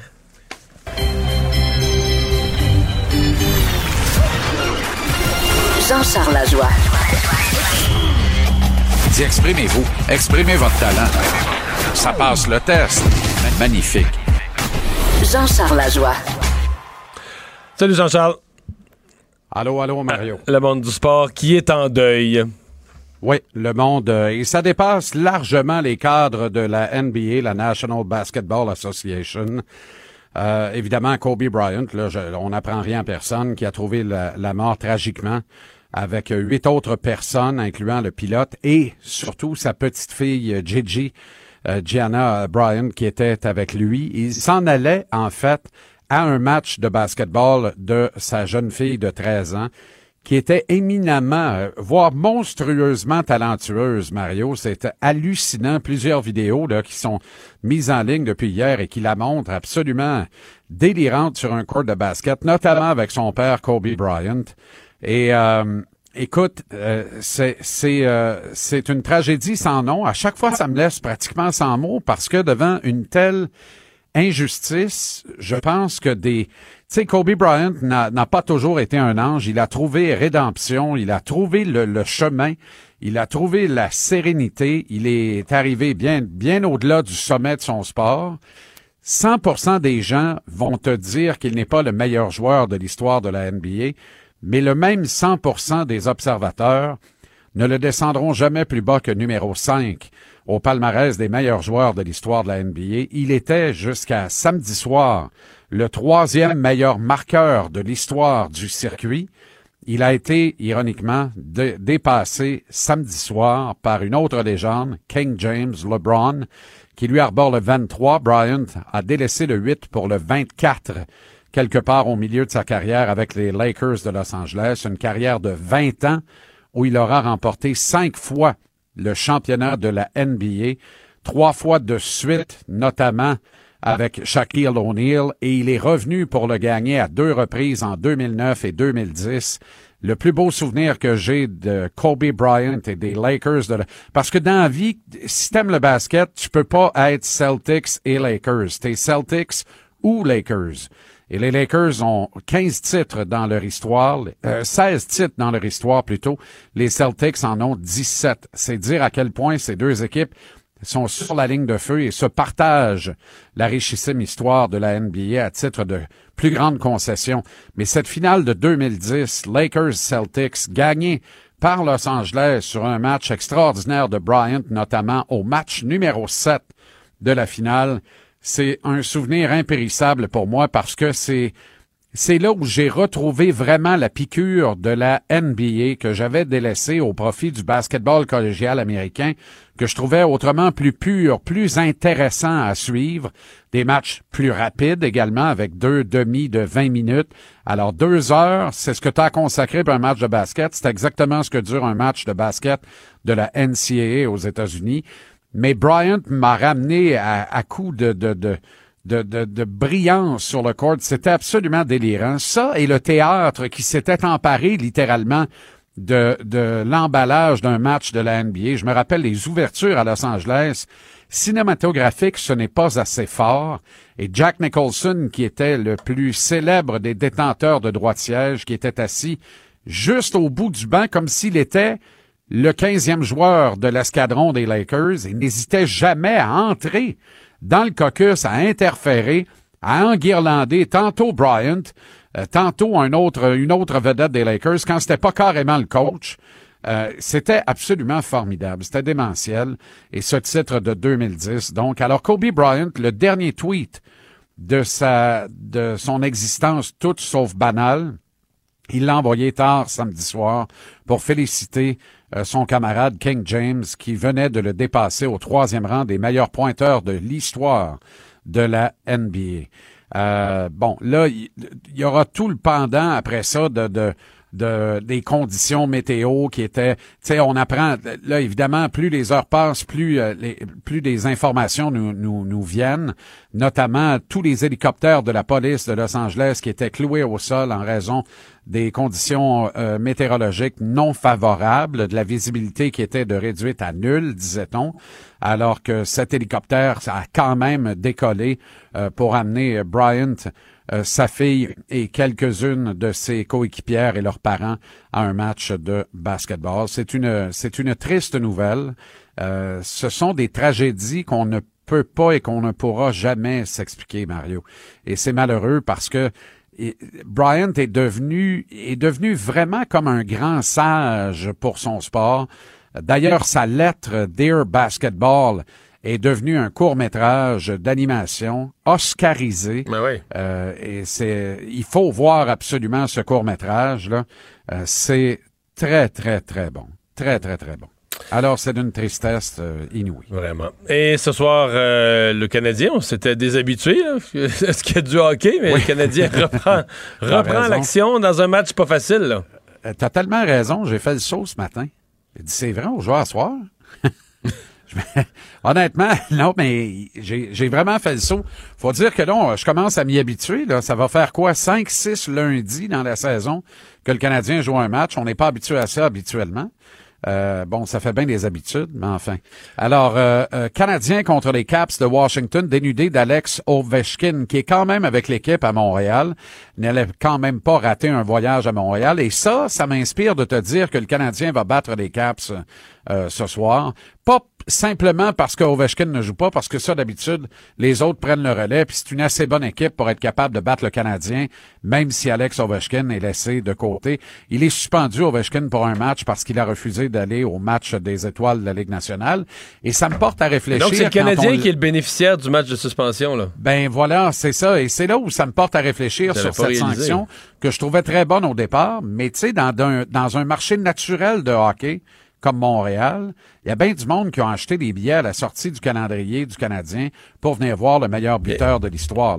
Fait que tu sais, si t'as payé 240 la craque, t'en as acheté deux, euh, t'as planifié la gardienne longtemps d'avance, tu t'es même acheté un certificat cadeau pour aller manger avant le match. Euh, c'est une soirée qui te coûte très cher pour peut-être observer Ovechkin sur la passerelle de presse. Ça n'a pas de maudit bon sens pour ça. Mais en même temps, la Ligue nationale doit agir parce qu'elle va se retrouver avec Dale Louise au match des étoiles. Puis ça, ben, Dieu sait qu'on veut pas ça, même dans la Ligue américaine. Dale Louise, accessoirement, qui va jouer un 500e match en carrière dans la Ligue nationale ce soir. Et ça, comme exploit, je te prie de me croire, c'est pas banal. Mais les Caps, donc, sont en ville depuis hier, se sont entraînés hier et aujourd'hui. Deux bons entraînements rigoureux et complets sous la férule de Todd Reardon. Mais qu'ont-ils fait hier soir? Avec Ovechkin sur le contingent, sur le voyage. Est-ce que les Caps sont sortis hier soir à Montréal? Moi, je pense qu'on a trois chances. Les deux premières comptent pas. Ça fait qu'on va risquer un oui. Parce que si on s'est pas trompé, puis je pense pas qu'on se trompe, ça offre peut-être une ouverture, une, op- une opportunité pour le Canadien de gagner le match. Le Canadien qui avait de la belle visite sur la glace avec le les réguliers. nightlife, le nightlife montréalais et la qualité Ben oui. des restaurants vaut quelques points au classement aux Canadiens chaque année, là. Ça, c'est clair. Ça s'était perdu avec l'arrivée de Vegas, mais là, Vegas sont arrivés, là. Fait que tout le monde a fait le tour de Vegas une ou deux fois. Fait que Montréal retrouve ses charmes. Montréal est une ville extraordinaire, pour les, pour les visiteurs étrangers. Disons ça comme ça. Alors, quand les euh, équipes adverses mettent le pied à Montréal et bénéficient d'une soirée de congé, c'est bien, bien rare qu'ils demeurent au Marriott tranquille avec un câble rétréci. Tu comprends? Fait que, euh, c'est ça. Donc, euh, faut comprendre ce Non, qu'on a à comprendre de ça. Ah bon? Ah oui? Non, sais pas, moi. Ah C'est niaiseux. Ben ça aussi, c'est une science qui se perd. Hein? La convention collective, là, il y a des toutes petites règles, des tout petits points que les joueurs ont gagnés, qui en apparence sont anodins, mais qui font de tellement, Mario, de grandes différences, dont celui-ci, c'est-à-dire chaque joueur a sa propre chambre, voire sa propre suite.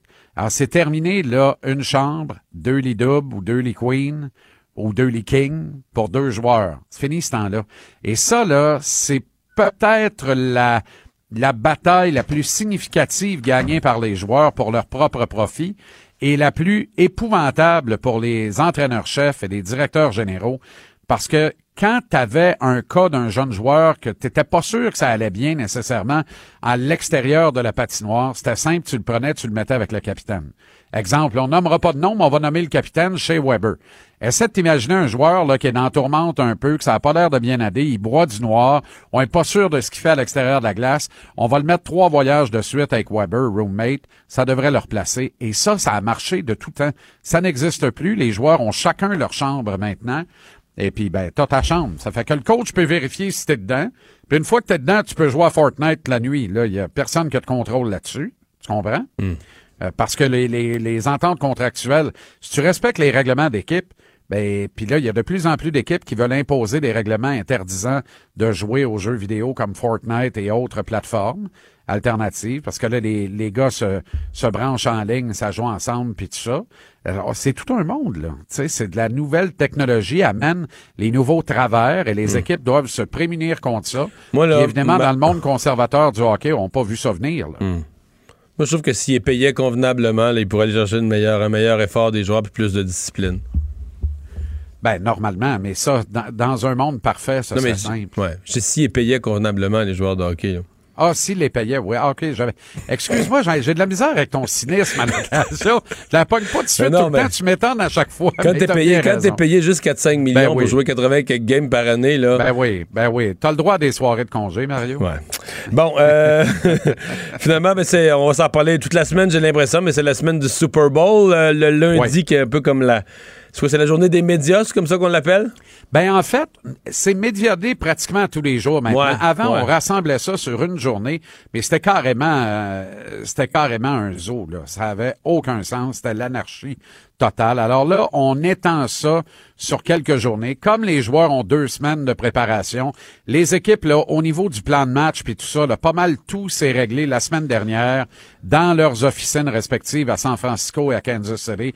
Et je dis pas qu'ils s'entraînent pas. Ils s'entraînent cette semaine, mais on est plus dans la répétition de ce qui a été enseigné, de ce qui a été mis de l'avant euh, pour le grand match de dimanche. Et à travers tout ça, ben, il y a les nombreuses activités médiatiques, dont quelques entrevues euh, également aujourd'hui. Puis, mais il y en aura demain, mercredi et jeudi également. Ce n'est que jeudi en fin de journée que là, les équipes seront cloîtrées pour la préparation finale en vue du match de euh, dimanche. Ne restera que les entrevues tête à tête avec les diffuseurs officiels qui cette année sont les amis de la Fox aux États-Unis avec euh, euh, Troy Aikman à l'analyse et Joe Buck à la description. Joe Buck que je n'aime pas beaucoup, Mario, mais qui a eu le mérite de publier une autobiographie absolument délirante euh, sur sa carrière, par ailleurs formidable, il faut bien le dire. Et je le recommande, c'est à lire absolument. Merci Jean-Charles. Le retour de Mario Dumont. Joignez-vous à la discussion. Appelez ou textez 187 Cube Radio. 1877 827 2346. Vincent, euh, ça fait encore euh, jaser, réfléchir, réagir cette euh, cette semi-liberté. On est toujours tenté de dire libération conditionnelle, mais c'était pas le cas. Il, n'avait pas obtenu sa libération conditionnelle d'Eustachio Galessé, euh, qui, euh, bon, maintenant est accusé d'avoir assassiné Marilyn Lévesque la semaine dernière. Euh, vendredi, la ministre Sonia Lebel, la ministre québécoise de la Justice, avait lancé un appel au ministre fédéral de la Sécurité publique en disant la question de cette libération euh, semi-liberté euh, soulève des questions, on comprend pas. Il y a réaction maintenant. Oui, et euh, d'ailleurs, réaction qui est saluée par la ministre de la Justice, Sonia Lebel, dans les toutes dernières minutes. Il y aura enquête donc sur les circonstances qui ont mené à ce décès le tragique de Marilyn Lévesque par le Service correctionnel du Canada et la Commission des libérations conditionnelles. C'est ce que le ministre de la Sécurité publique au fédéral, donc Bill Blair, a, a confirmé. Alors, Sonia Lebel a répondu rapidement en disant Nous sommes satisfaits que le ministre fédéral de la Sécurité publique annonce la tenue d'une enquête et que les Québécoises et Québécois obtiendront des réponses à leurs questions. On sait que Eustachio donc Galézé euh, était en semi-liberté depuis mars 2019 et euh, bon, situation qui a soulevé énormément de questions, euh, je pense dans, le public en général. Alors au moins il y aura il y aura enquête pour savoir qu'est-ce qui. Mais une, des questions, une, des questions que ça soulève, c'est il y en a combien d'autres Eustachio Galézé là, qui sont qui sont remis en liberté ou qui se promènent comme. Tu sais, les mots, là. Parce que là, on le décrit comme en semi-liberté. Ça fait quatre jours que je suis sur ce cas-là que je m'intéresse à ça. Je te dis que j'ai pas encore une définition précise de ce que c'est la semi-liberté, Vincent. Ben, c'est le plus j'ai entendu des entrevues que tu as menées avec des experts, puis même eux semblaient euh, s'entendent pas. Oui. Mais ce qu'on comprend, c'est que la semi-liberté, ça peut être une vraie semi-liberté. Genre, t'es en maison de transition, qui est comme une espèce d'extension de la prison, puis tu peux sortir, mettons, là, entre 8 heures le matin, puis 6 heures le soir. Tu sais, des heures restreintes, puis toutes restreintes. Puis t'as d'autres semi-libertés que t'es chez vous. tu fais tes affaires. Tu te rapportes un agent. Un suivi de temps en temps. Tu te rapportes un agent au téléphone, euh, je sais pas quoi, une fois par jour. C'est cela, tu dis une semi-liberté, pas vraiment semi, c'est plus une quasi-liberté. Puis là, s'ajoute la, la, dimension de satisfaire les pulsions sexuelles. Qui donne droit. du OK. Là, Ouais. Qui fait que là, finalement, ben, il est en semi-liberté, mais il est où à 11 h le soir, là? Il est dans un hôtel avec une travailleuse du sexe. Ouais. Puis personne ne le seul avec une femme. Euh, Puis personne ne le sait, puis il y a dessus. Bon, mais là, au moins, il y aura, il y aura enquête. Bravo. Là-dessus, euh, oui, parce que minimalement, il fallait qu'il y ait ça. Il y a enquête. Il faudrait que ça rebondit euh, en, donc, euh, en la période de questions. Là, c'est Pierre Paulus posait la question, entre autres, à Bill Blair, qui a répondu qu'il allait avoir enquête. Alors, ce sera fait. quand campagne à la chefferie du Parti conservateur, il y a maintenant un autre candidat officiel. Je dirais c'est je, vais me permettre d'utiliser l'expression un gros candidat. C'est le deuxième après Peter McKay, euh, Aaron O'Toole. Oui, confirmé. Euh, donc, Aaron O'Toole, député conservateur euh, fédéral, qui lance sa campagne pour succéder à Andrew Scheer. Alors, il dit Nous battons pour l'âme du Parti conservateur. Cette course déterminera quel genre de parti nous sommes. Un parti qui ressemble davantage aux libéraux ou un parti qui croit que nous gagnons uniquement lorsque nous adoptons des positions conservatrices fondées sur des principes. Alors, on comprend qu'il va se placer à la droite de Peter McKay, qui a fait un discours chercher le vote de Harper. De- va, faire sa, va faire son lancement de campagne. Euh, Lui est en Ontario. ça, mais- il, est en Ontario, mais il veut le faire dans l'Ouest. Oui. Bon. On comprend euh, La stratégie. La, la- la stratégie. D'ailleurs, faire entendre un court extrait de sa publicité euh, en français euh, pour sa campagne. Qui va se battre pour les travailleurs qui voient leur dernière auto sortir de l'usine? Qui va se battre pour les employés de bois d'œuvre qui voient leur job délocalisé? Bon, là. Il faudrait que quelqu'un lui dise que quand tu traduis, des fois, faut pas juste que tu traduises le mot à mot parce que, tu sais, des travailleurs, la dernière auto qui sort de l'usine, ça, c'est une réalité, là, vraiment ontarienne, là. Mais tu sais, on a vécu ça, quand la GM a fermé à Sainte-Thérèse, c'est en 1980, je sais pas quoi, ouais, pour le Québec, euh, Pour le Québec, c'est comme, on sait pas de quoi il parle. Ben, sait, en tout cas. mieux de parler des, ouais, des avions. Là, pas, non, non, non, c'est ça, t'es pas du tout dans les enjeux. Euh, dire qu'il a, il a grandi en Ontario, Aaron O'Toole, est né à Montréal quand Ben même. oui. Euh, passé plusieurs années dans les Forces armées canadiennes, était avocat euh, notamment pour l'Association canadienne des producteurs pétroliers. Non, mais il y a un CV pétro- impressionnant. là. Mais il était avocat, il a fait ça, mais il était avocat à plusieurs grosses jobs dans des gros bureaux, euh, Steinman Elliott. Non, non, il, il y a- un CV, il y a un CV impressionnant. Alors, est-ce que par contre, cette campagne-là, à la chefferie, euh, va exciter le public le moindrement? Là? Ben, c'est ça. Peter McKay contre Aaron O'Toole, euh, deux candidats de l'Ontario avec des gros accents en français. Euh, Je sais pas jusqu'à quel point la campagne au Québec, ça va être. euh, ça va être réel. Je, je sais qu'il y a des conservateurs québécois qui s'inquiètent un peu. là. Parce que j'entendais Pierre Paulus qui défendait Peter McKay sur le son, la qualité de son français. Ça fait beaucoup jaser en fin de semaine. là. Mais euh, en disant, ben non, mais quand j'y parle, euh, tu sais, on se parle en français, puis ça, ça, ça coule. Puis ça reste encore à voir, là, parce que son, Mais là, moi, son je. discours, c'était... Moi, je veux pas être plate, mais si Peter McKay, il, veut faire taire toutes ces critiques, là, oui. ben, qu'il s'en vienne au Québec demain, puis qu'il fasse une ronde d'entrevue.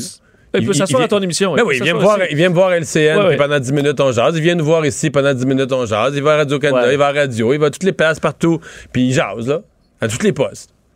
Là, tu, puis tu placotes. Les gens ont pas toutes sortes de questions sur sa vie, sa candidature, pourquoi tu fais ça, qu'est-ce qui te motive, puis il nous ra- il nous raconte ça. On en doute. On en Quoi? doute. Mais non, on mais en doute. c'est pas, ça qu'il faut faire. Ben oui, sauf que si on est capable, mais dire de lire. Moi, j'imagine, admettons en italien. Moi, je connais, ben pas un mot. En italien, là. Je connais pas l'italien. Je parle pas Mais italien. t'aurais de la misère avec les C, les WC et les CH. Ouais, mais admettons que tu me donnes une semaine là, pour me préparer, Ah non, là, mais pour faire un pas. paragraphe En 24 heures, je te prépare, Ben, tu vas lire l'italien. Moi, je sais pas, faire, je sais pas, euh, je sais lire l'italien, mettons. là. Mais pour faire cinq lignes en italien, là. Je veux dire, je devrais être capable de. Je, comprends pas qu'on est qu'on soit arrivé à juste euh, j'ai Sera candidate pour alors que tu prévois ta campagne est prête, tu fais ton lancement, tu sais qu'en français t'es pas t'es pas à l'aise, tu vas te pratiquer, t'as pas besoin. C'est pas si compliqué là, c'est pas, euh, pas exemple, mandarin. par exemple, là. un mot important pour lui au cours des prochaines semaines, c'est candidat. oui. Fait que là, ton attaché ou tes gens qui sont autour de toi français te disent on prononce pas le T. tu, dis, tu dis pas candidate, tu dis candidat. Puis là, il, il me semble que ça c'est On pas si- prononce pas le T. Parce que c'est pas loin de la, la chanson des libéraux où tu, tu dis comment on, ça se rend là?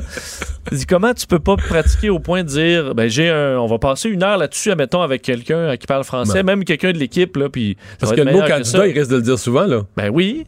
Il faut que quelqu'un y dise. Mais ça, puisqu'on parle de dire souvent, là, on va régler ça, là. Les gens qui travaillent en restauration, une des choses qu'ils doivent dire souvent aux gens parce qu'ils servent leur pas, c'est bon appétit. Oui, ça ça mène. oui. C'est ma- C'est masculin. Oui. On leur dit, on, euh, on insulte personne, là. Non. Ne souhaitez pas aux clients une bonne appétit. Parce que là, vous avez à le dire, si vous travaillez en restauration, on va dire, vous pouvez le dire 50 fois par jour, c'est une grosse erreur Ouais, à faire à, une bon répétition. appétit. Déjà qu'une pétoncle, tu l'entends aussi de chef là. Oui, c'est c'est un peu moins grave, tu le dis moins souvent. Moins là. souvent. Il y a des Mais gens je veux qui- dire, j'entends. Hier, j'écoutais une émission euh, de- de- avec des, des pilotes là, qui montraient de l'instruction faite aux, aux élèves et ils disaient une avion. là. Mais je veux dire, tu- c'est ton, tu es pilote d'avion. C'est le mot. Mais si tu t'en souviens plus, là, tu dis, ah, Dumont, euh, Desiro, ils l'ont dit l'autre jour, je me souviens plus si tu veux. Dis juste bon appétit. Je vous souhaite bon Je appétit. vous souhaite bon appétit, c'est sûr. Cassez le risque, là. On tue le risque. Bon appétit. Mais Mais oui. pas une bon appétit. Bon. C'est sûr que pour les mots, les mots clés de ton travail, on devrait les savoir. Tout ça pour dire que, Pierre- que, Peter McKay doit savoir que, que- Non, mais c'est ça. C'est des erreurs de base. Là, ça se peut pas qu'ils n'ont pas pratiqué ça un petit peu, ces lignes en français. D'autant plus que. ben, Peut-être que ça, il en- ça, il- lui, en était pas conscient, mais ici au Québec, là, après le départ d'Andrew Scheer, il y a quand même eu là, un gros, gros mouvement des conservateurs du Québec pour dire faut que le prochain parle mieux français. Donc, il me semble qu'il y a une pression particulière de ce point de vue-là. Oui, mais là, on- il va être pire.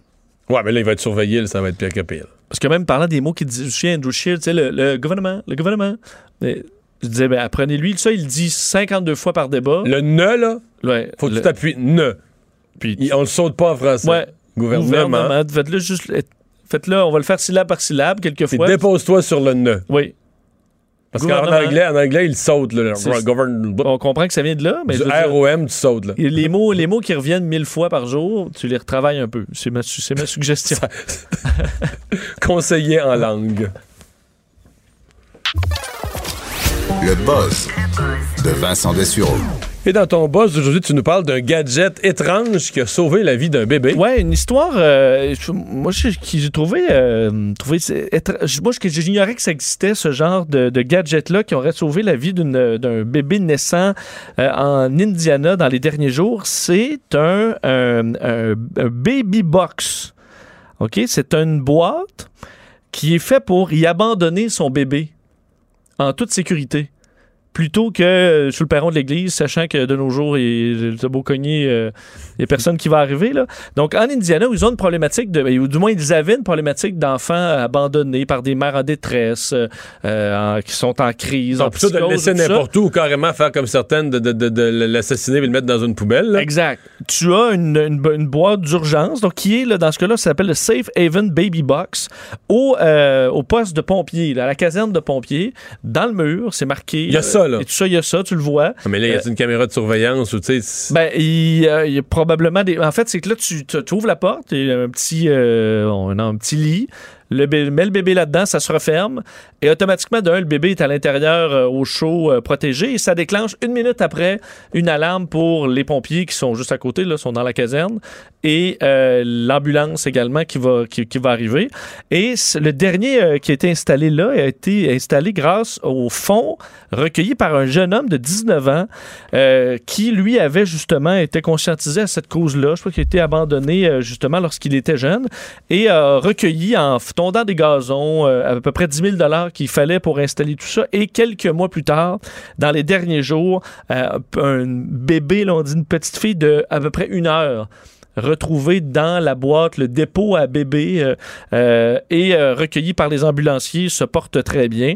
Alors ça montre quand même un côté très une problématique très sombre et très tabou là. Mais ils disent depuis qu'ils ont installé ça dans l'État, il y en a 24 en, en Indiana depuis 2016 et alors qu'ils avaient trois mor- mortalités du genre par année, ils sont tombés à zéro. Alors, ça fonctionne, semble-t-il.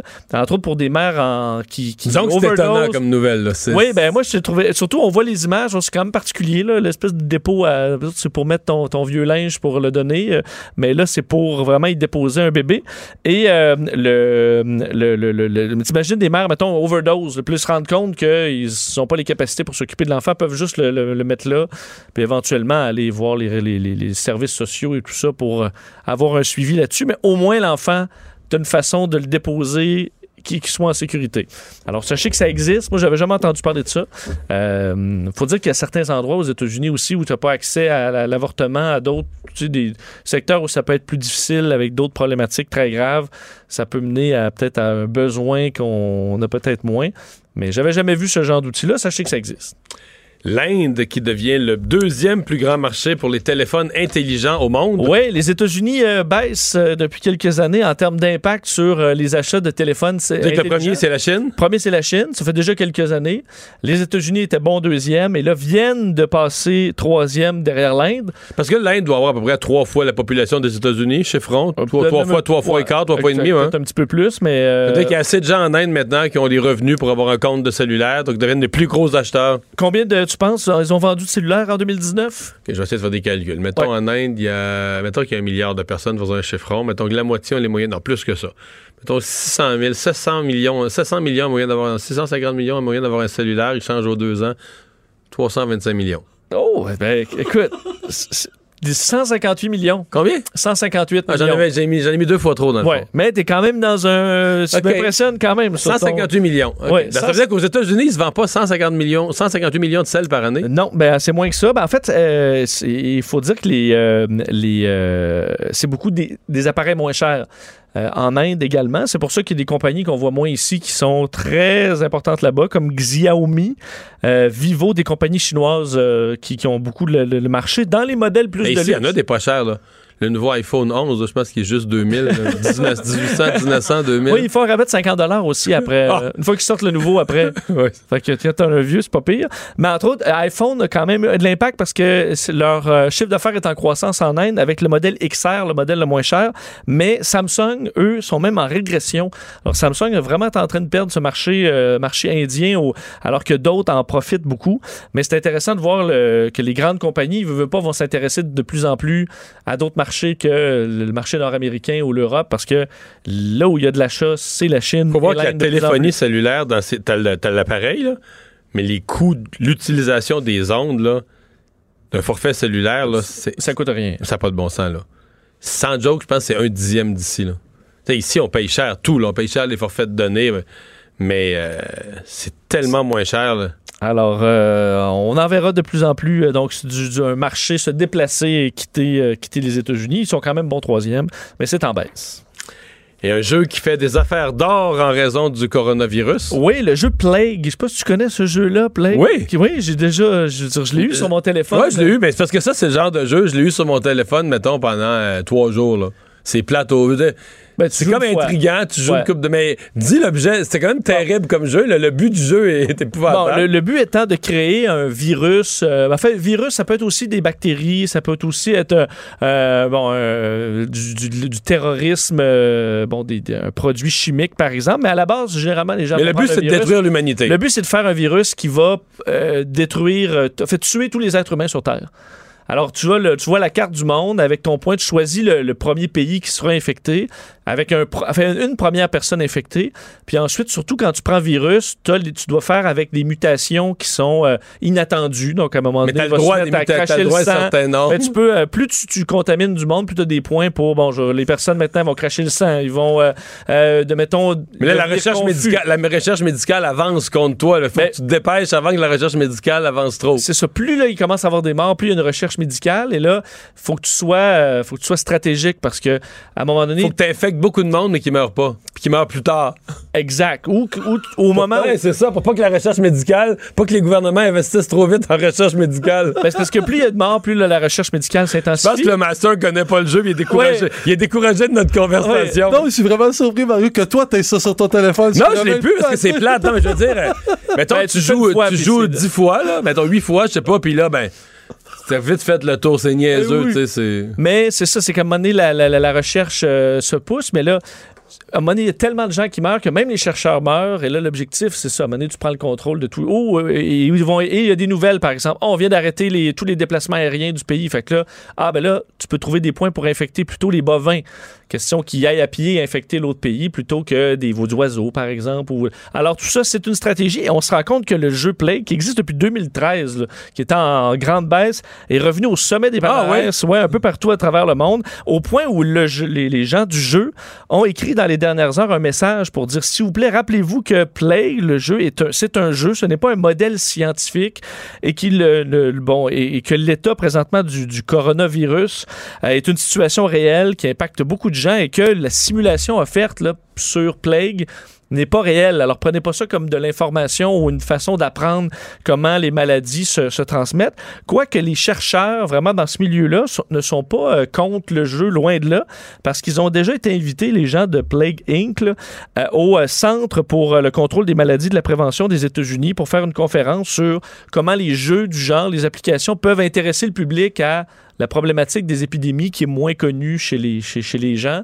Et que ce genre de jeu-là, ça permet de voir que, ah ben, quelques mutations. Mais pour vrai, ça informe, tout le monde. ça informe sur la. Non, puis les- comme ce que tu dirais, les oiseaux, les animaux, les voyages en avion, de- tous les facteurs de risque, t'es là dedans. Là? Oui, surtout que si tu prends une bactérie, par exemple, elle va pas muter comme un virus. Le virus, lui, va te faire plein de surprises. Là. Pas mal. Ah, ça y est, là, ça fait une crise cardiaque à tout le monde. Puis là, tu te rends compte Mais que va sérieusement, je pense pas que. Je pense pas que c'est comme Fortnite. là. Je pense pas que tu peux jouer à ça euh, jour et nuit, des semaines de temps, gâcher ta vie puis tes études, puis être à l'heure au repas parce que tu joues à Plague. là. Honnêtement, je l'ai fait une fois, là, puis c'est correct.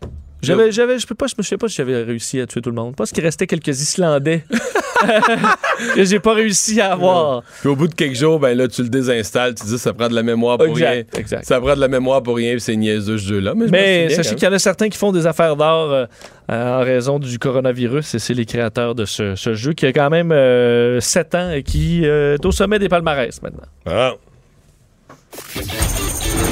Les têtes enflées. Voici Master Bugarici. Hey, salut Master! Salut Mario. Gros week-end? Gros week-end, oui. Oui. Bien reposé, prêt à affronter une grosse semaine. Gros week-end parce que tu t'es bien reposé. Ouais, tout à fait. Tout à fait. moi. Mais je m'en pas, on a eu une grosse semaine au Salon de l'Auto. C'est vrai. En six soirs, tu sais que j'ai remporté trois victoires. Donc, Ok, ça- fait que toi, tu veux plus revenir en studio, tu veux toujours être au salon de l'auto. tu sais qu'en 2020, j'ai fait ma moyenne. J'étais à peu près à 57, quelques des victoires. Je domine cette année. Oh, ok. Je domine. Ouais. Ça va-tu continuer ce soir? C'est sur la ten- tendance baissière. Hey, hey, ben, ce soir, on va aller du côté de Mais C'est peut-être les vapes de diesel. C'était- bon, pour bon pour ton cerveau. Peut-être, ça se peut, mais je suis certain que ce soir, on va aller du côté de l'Arizona, de l'Arizona, Oui. euh, dans la ville de Snowflakes. Ça, ça s'est passé le 16 janvier dernier, en fin de journée, alors que la lumière du jour tombait, ça, ça devenait sombre. Euh, on a pu apercevoir un ciel très spécial.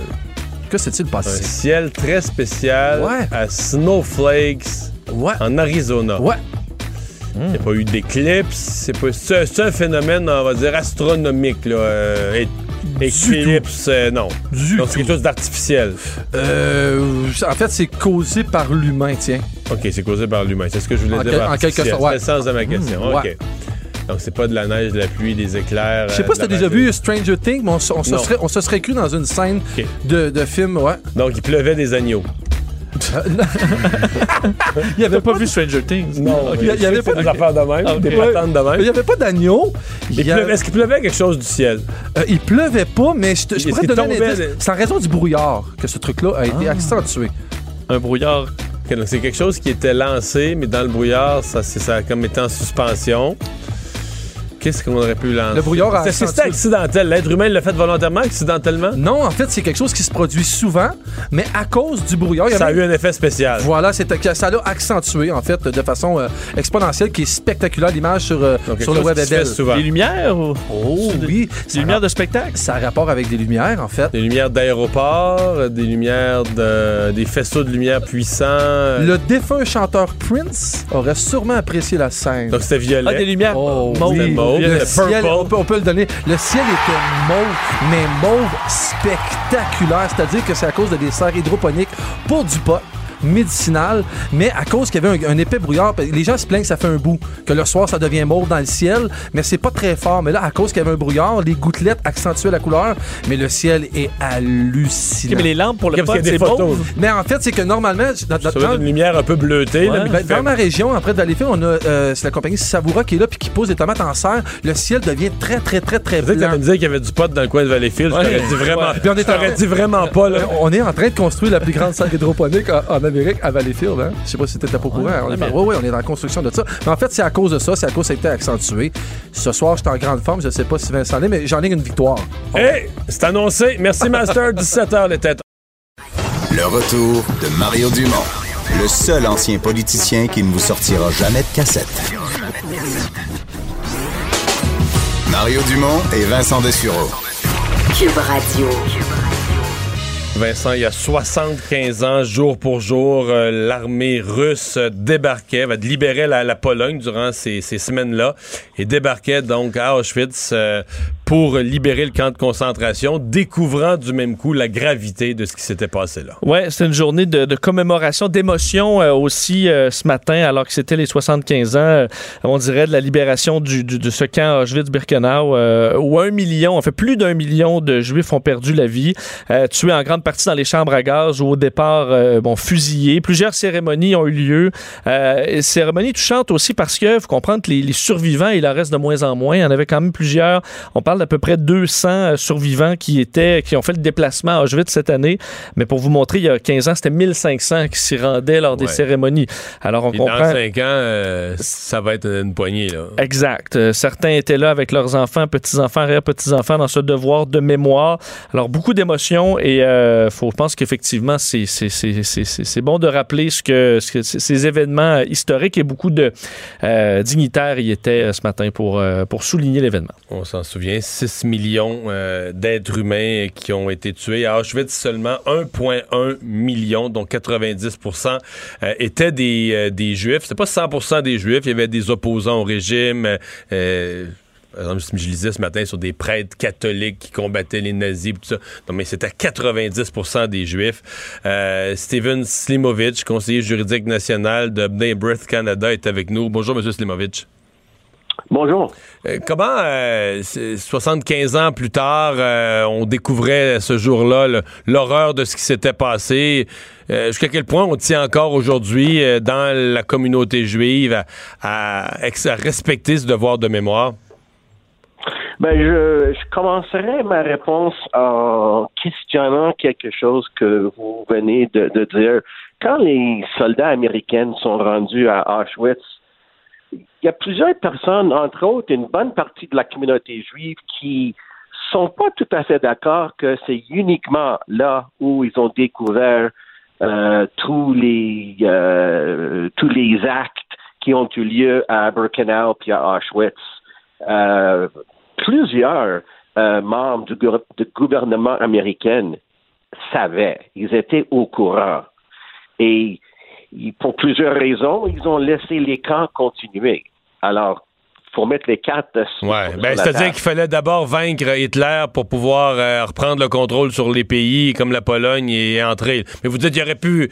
euh, Est-ce qu'il y aurait eu moyen de mettre de la pression, de le dénoncer publiquement ou? Ben, la, la grande question qui se posait même jusqu'à aujourd'hui, c'est que l'armée américaine pouvait facilement euh, lancer des, euh, des, des bombes sur les camps de concentration et ils auraient détruit toute la machine d'un seul coup. Mais en- encore là, pour plusieurs raisons euh, hautement politiques, ils ont décidé que non. Euh, le, devoir de, mémoire euh, aujourd'hui, euh, je posais la question, il est, encore essentiel parce qu'évidemment, chez les plus jeunes, euh, euh, moi j'ai amené mes enfants là, à Auschwitz, Birkenau, mais je sais pas jusqu'à quel point chez les plus jeunes, c'est quelque chose qui apparaît comme présent, réel, du siècle dernier. Versus une vieille affaire qu'on sait plus trop puis qui, qui, a plus ou moins d'importance. Ben, je suis tout à fait d'accord avec vous. Et euh, ça va ça va être euh, de mal en pire euh, avec les années. Euh, Il y, a, y a moins en moins euh, de évidemment de survivants. Il y a plus il y a plus en plus de personnes qui n'ont aucune connaissance de qu'est-ce qui a eu lieu. Et quand on quand on met ça de façon parallèle à au, à l'antisémitisme qu'on voit partout dans le monde, c'est euh, c'est pas nécessairement le meilleur temps pour la communauté juive. Hmm. Vous sentez qu'il y a un courant d'antisémitisme euh, élargi? Ben, c'est c'est pas moi qui sens ça. Mhm. Euh, tous les tous les statistiques américaines, euh, européennes, canadiennes aussi euh, démontrent qu'il y a une hausse euh, année en année d'actes antisémites. Et en fin de compte, c'est pas juste antisémite, ce sont des actes euh, basés sur la race. euh, euh, on a juste on a juste à voir les États-Unis pendant les dernières euh, peut-être deux ans, trois ans. Ouais. Et certains diront euh, il y a du racisme partout. Il y a des actes aussi contre les, euh, les musulmans. Dans d'autres pays, ce sont les, les catholiques qui sont pris à partie, qui ont la vie, euh, qui ont la vie impossible. Est-ce que pour vous, il y a, il y a- il y a une. C'est tout- non, mais c'est tout à fait vrai. Vous avez tout à fait raison. Euh, et c'est une des raisons pour laquelle j'ai euh, ciblé les États-Unis parce que euh, pour pour Trump, ça ne lui dérange aucunement de d'avoir une politique hautement raciste, que ce soit envers les musulmans, que ce soit envers les personnes de certains pays noirs ou quoi que ce soit. Euh, comment, euh, dans, l'histoire euh, de la communauté juive, comment 75 ans plus tard ou 80 ans plus tard, on, vit, euh, on explique, on se fait à l'idée que c'est une communauté, c'est vraiment une, religion, une communauté. De, la France jusqu'à la Russie, sur tout le continent européen, euh, qu'on a décidé euh, de- d'exterminer. Euh, comment on a, comment on, inscrit ça dans son histoire? Ben, Je vous dirais que dans toutes les écoles juives, au moins à Montréal, l'Holocauste est enseigné pendant des heures et des heures et des heures. Ça fait partie du, de, de leur cours d'histoire. Alors, euh, je vous dirais, c'est presque impossible qu'un étudiant qui a fréquenté une école juive euh, n'est pas très, très au courant de l'Holocauste. Euh, euh, la communauté, euh, écoutez, on, est une communauté très différente qu'on était il y a 75 ans, c'est, certain. On est ancré au Québec euh, euh, depuis des années et des années, mais par, contre, si on parle aux personnes qui sont un peu plus vieilles que nous, par exemple, si je parle euh, à mon père et je lui demande est-ce que euh, est-ce que c'était facile pour un étudiant juif d'aller à McGill? Il va dire non, il y avait un quota. Et ça, c'est dans, et ça, c'est dans les années 50. Au Québec, à Montréal. Ah ben oui. Ben oui. Je, fais par- je fais partie d'une association d'avocats, le, le Lord Reading Law Society, qui a été formée euh, en 59 parce que le, le barreau de Québec a décidé d'avoir leur euh, congrès annuel dans un hôtel euh, dans les Laurentides qui n'acceptait pas les Juifs. Êtes-vous sérieux? La raison de la, la création de cet organisme-là, il y a un hôtel. Oui, tout à fait. Un hôtel n'acceptait pas les Juifs et le barreau faisait son congrès là. Ah ben oui, ben oui. Il y avait une grande, il y avait une grande pancarte euh, à l'entrée. C'était marqué "Pas de juifs acceptés". Et alors. euh, Et, et le barreau, qui est censé être gardien des, euh, des droits, faisait son congrès là. hein? Ça fait incroyable. Ouais. Ouais. Euh, vous m'avez parlé de l'enseignement, euh, vous m'avez parlé de l'enseignement de, de l'Holocauste aux, aux jeunes euh, qui vont dans une école juive. Mm-hmm. Sentez-vous, ou- oublions les, les, les, les, les jeunes euh, qui vont dans les écoles juives, là, parlons de l'ensemble du réseau scolaire québécois, même canadien. Est-ce que vous sentez que c'est c'est enseigné? Moi, je vais vous dire, je, je vous l'ai mentionné tantôt, là, j'ai amené mes enfants là. Euh, ils n'avaient pas entendu parler de ça beaucoup dans leur vie. Là, parce que quand même des jeunes qui, qui suivent ce qui se passe à l'école puis qui ont des bonnes notes aux examens. Euh, au mieux, vaguement entendu parler, euh, mais pas la grosse affaire. là. C'est pas quelque chose d'important dans le cours d'histoire. Ben c'est ça, effectivement. Euh, euh, mes enfants euh, ne sont euh, n'ont pas fréquenté une école juive, alors j'ai eu j'ai eu la possibilité, si vous voulez, de, de voir qu'est-ce qui, a, qu'est-ce qui a été enseigné au niveau de l'Holocauste à eux autres, puis la réponse est presque rien. Presque rien. C'est épouvantable, évidemment. Mais, mais voilà. Monsieur Slimovitch, merci beaucoup de nous avoir parlé. Mario Dumont. Il s'intéresse aux vraies préoccupations des Québécois. La santé, la politique, l'économie. Le retour de Mario Dumont. La politique autrement dit. Chronique politique, euh, Gilles Barry, bonjour. Salut Mario, ça va bien? Ça va très bien. Tu veux nous parler des fleurons québécois et leurs sièges sociaux. Quel est le, quel est le prochain défi du Québec? Ben moi, je voudrais d'abord faire du pouce un peu sur ton article euh, que j'ai bien aimé en fin de semaine dans le Journal de Montréal, qui a déboulé aujourd'hui, euh, qui a fait réagir le bloc et qui vient un peu en, en- en- en- qui va se, se connecter avec le sujet du jour. Bernard Landry et je pense que tous les premiers ministres du Québec ont dit que les Québécois étaient un peuple d'exportateurs, de marchands, de commerçants. Puis il faut répéter que 85% Mario, des, des produits qui sont fabriqués par les entreprises québécoises sont exportés aux États-Unis. Alors, moi, j'ai. C'est parce qu'on n'est pas nombreux, hein? On est, on est juste 8 millions ici. Là. Quand on a des belles usines en Beauce ou ailleurs, euh, on produit, on produit, on produit, mais ça prend un marché pour vendre. là. prêt marché pour vendre et on est chanceux d'être à côté d'un des marchés les plus riches du monde, à quelques kilomètres ou centaines de kilomètres de chez nous, parce que une bonne partie des produits qui sont écoulés le sont d'abord et avant tout dans les États de la Nouvelle-Angleterre. Alors, moi, je me rallie à toi, je me rallie à cette position-là, qui est la logique, parce que euh, j'ai même eu la chance, moi, d'accompagner Bernard Landry lors de la fameuse parution de son livre Québec sans frontières. Euh, commerce sans frontières, où il allait donner des cours puis de la formation, d'ailleurs, à des ministres conservateurs, et euh, allait faire des discours partout au Québec auprès des syndicats et des chambres de commerce.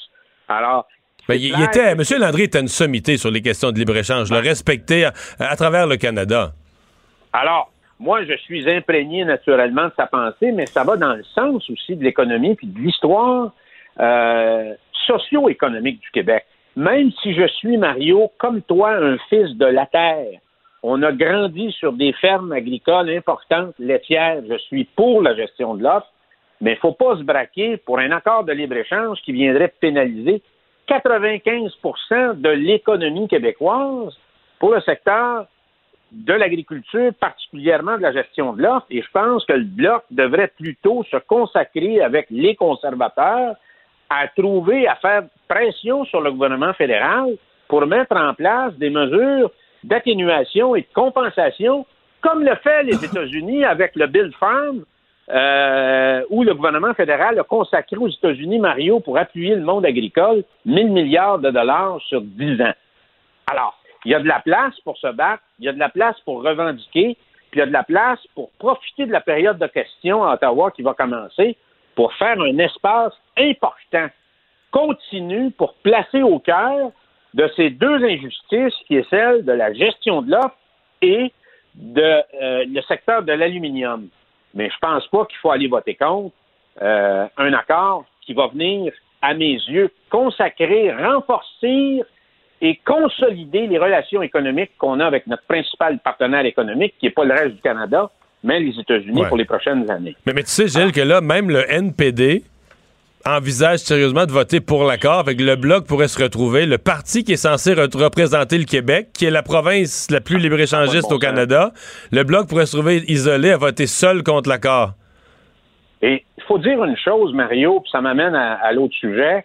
Il faut bien comprendre que la majeure partie des emplois euh, créés au Québec sont extrêmement dépendants du secteur des exportations. Demain matin, là, dans toutes les régions du Québec, s'il y avait des tarifs douaniers dans bien des secteurs, ou si les Américains décidaient de sortir les gants de boxe là, pour nous malmener, euh, ça pourrait mettre en péril beaucoup de villages puis beaucoup de régions du Québec. Alors, euh, ça m'amène à. La semaine passée, tu as fait une émission très intéressante. Le Journal de Montréal s'est attaqué à ça. On a parlé des fameux sièges sociaux euh, quasi squelettiques ou vides. On parlait surtout de compagnies qui sont à, la bourse. Mais il faut comprendre qu'il y a beaucoup d'autres fleurons. On n'entend jamais parler de ça. C'est des entreprises qui ont 30, 40, 50, 60, 70 ans d'existence qui sont leaders dans leurs produits au Québec, au Canada, dans les Amériques ou à travers le monde. Je vais donner juste un exemple parce que les gens ont peut-être déjà vu ça. Posiplus de Victoriaville. Posiplus, c'est un fabricant de nacelles. On les voit dans les euh, lignes électriques d'Hydro-Québec. Ils vendent partout au Canada. Ils ont développé des nacelles, Mario, que j'appelle les Ferrari des nacelles à travers le monde. Alors, c'est une compagnie qui a 70 ans d'existence et des entreprises comme ça, il y en a à l'appel au Québec. Ils sont confrontés à un défi dans les dix prochaines années. Va-t-il avoir de la relève? Vont-ils être capables d'avoir la deuxième, troisième ou la quatrième génération? Pour succéder ou continuer le travail du père et de la mère fondatrice de l'entreprise, puis éviter, dans le fond, de se faire acheter par les étrangers. Puis on a beaucoup, beaucoup d'entreprises dans ce secteur euh, qui sont fragiles. à ce- euh, parce que si le père ou la mère meurt, souvent, il y a une divergence au niveau des enfants. Les gens disent, bon, moi, je veux avoir le cash. Il y en a d'autres, il y a un autre courant dans l'entreprise qui dit, moi, je voudrais continuer. Alors, ça devient un sacré problème. Puis je parle d'entreprises qui font 100, 150, 200, 250, 300 millions. Et c'est des entreprises extrêmement performantes, Mario. C'est pas des, des entreprises là, comme la chienne à Jacques au niveau des revenus puis des profits comme Bombardier, où le gouvernement a injecté des milliards de dollars là-dedans. C'est des entreprises qui fonctionnent. Alors moi, ce que je dis... Qui payent, leurs, qui payent tous leurs impôts ici puis qui ne demandent rien au gouvernement Ah. bien souvent. Et c'est le tissu économique du Québec, Mario, là. Et moi, euh, quand tu lis les rapports, il y a probablement 2 à 300 entreprises, là, qui sont vraiment des winners, des grands gagnants, des gagnantes, et que le gouvernement du Québec devrait tout faire pour s'organiser, pour s'assurer qu'il y aura de la relève. Il peut avoir de la relève au niveau de la famille. Il peut avoir de la relève aussi au niveau du management, Mario. Il y a des gens qui sont pas de la famille, puis il n'y avait peut-être pas d'enfants dans l'entreprise. Alors là, il peut avoir un programme pour appuyer le management pour reprendre l'entreprise. Et ça, je pense que c'est un défi que doit faire, que doit rencontrer le gouvernement de François Legault, de faire une cartographie de ces entreprises-là et de les faire grandir à l'étranger. Parce que si on lui donne l'appétit d'être très bon à l'international, de vendre leurs produits, de les appuyer, de procéder à des acquisitions à l'étranger, ils n'auront pas le goût de vendre ici. Alors, pour moi, et déjà la Caisse de dépôt fait un travail là-dessus, Desjardins, le Fonds de solidarité, il faudrait mettre toutes les expertises ensemble pour en faire un véritable vie collectif, Mario. Là, là, pour moi, là, ça, c'est un défi important que doit se donner l'équipe économique de François Legault, le premier ministre lui-même, un véritable plan. Il faudrait peut-être penser à revoir certaines mesures fiscales qui sont peut-être dépassées aujourd'hui. Il y avait eu le REA à l'époque.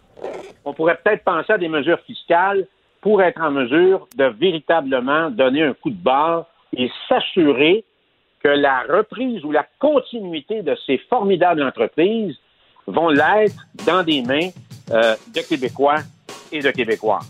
Excellent point, euh, Gilles. Euh, un programme pour le, le gouvernement de M. Legault qui se dit économique. Salut! On se Salut reparle. Mario, merci.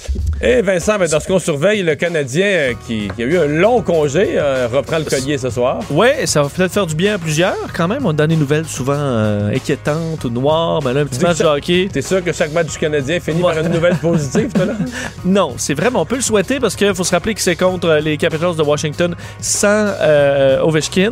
Évidemment, il est suspendu en raison de son absence au match des étoiles. Alors, pour un match, dommage pour les fans qui sont là quand même au, au Centre Bell qu'il y a des gens qui ont payé la totale pour leur billet en espérant avoir joué Ovechkin, puis là, ben, il va être dans la tribune de la presse. Ouais, rappelez que Gallagher et Drouin sont encore blessés, mais ils étaient ce matin à l'entraînement. Là, c'est quand même euh, peut-être une bonne nouvelle. Des retours peut-être à prévoir. Merci Vincent, merci à vous d'avoir été là. On se retrouve pour deux heures d'actualité demain, 15 heures.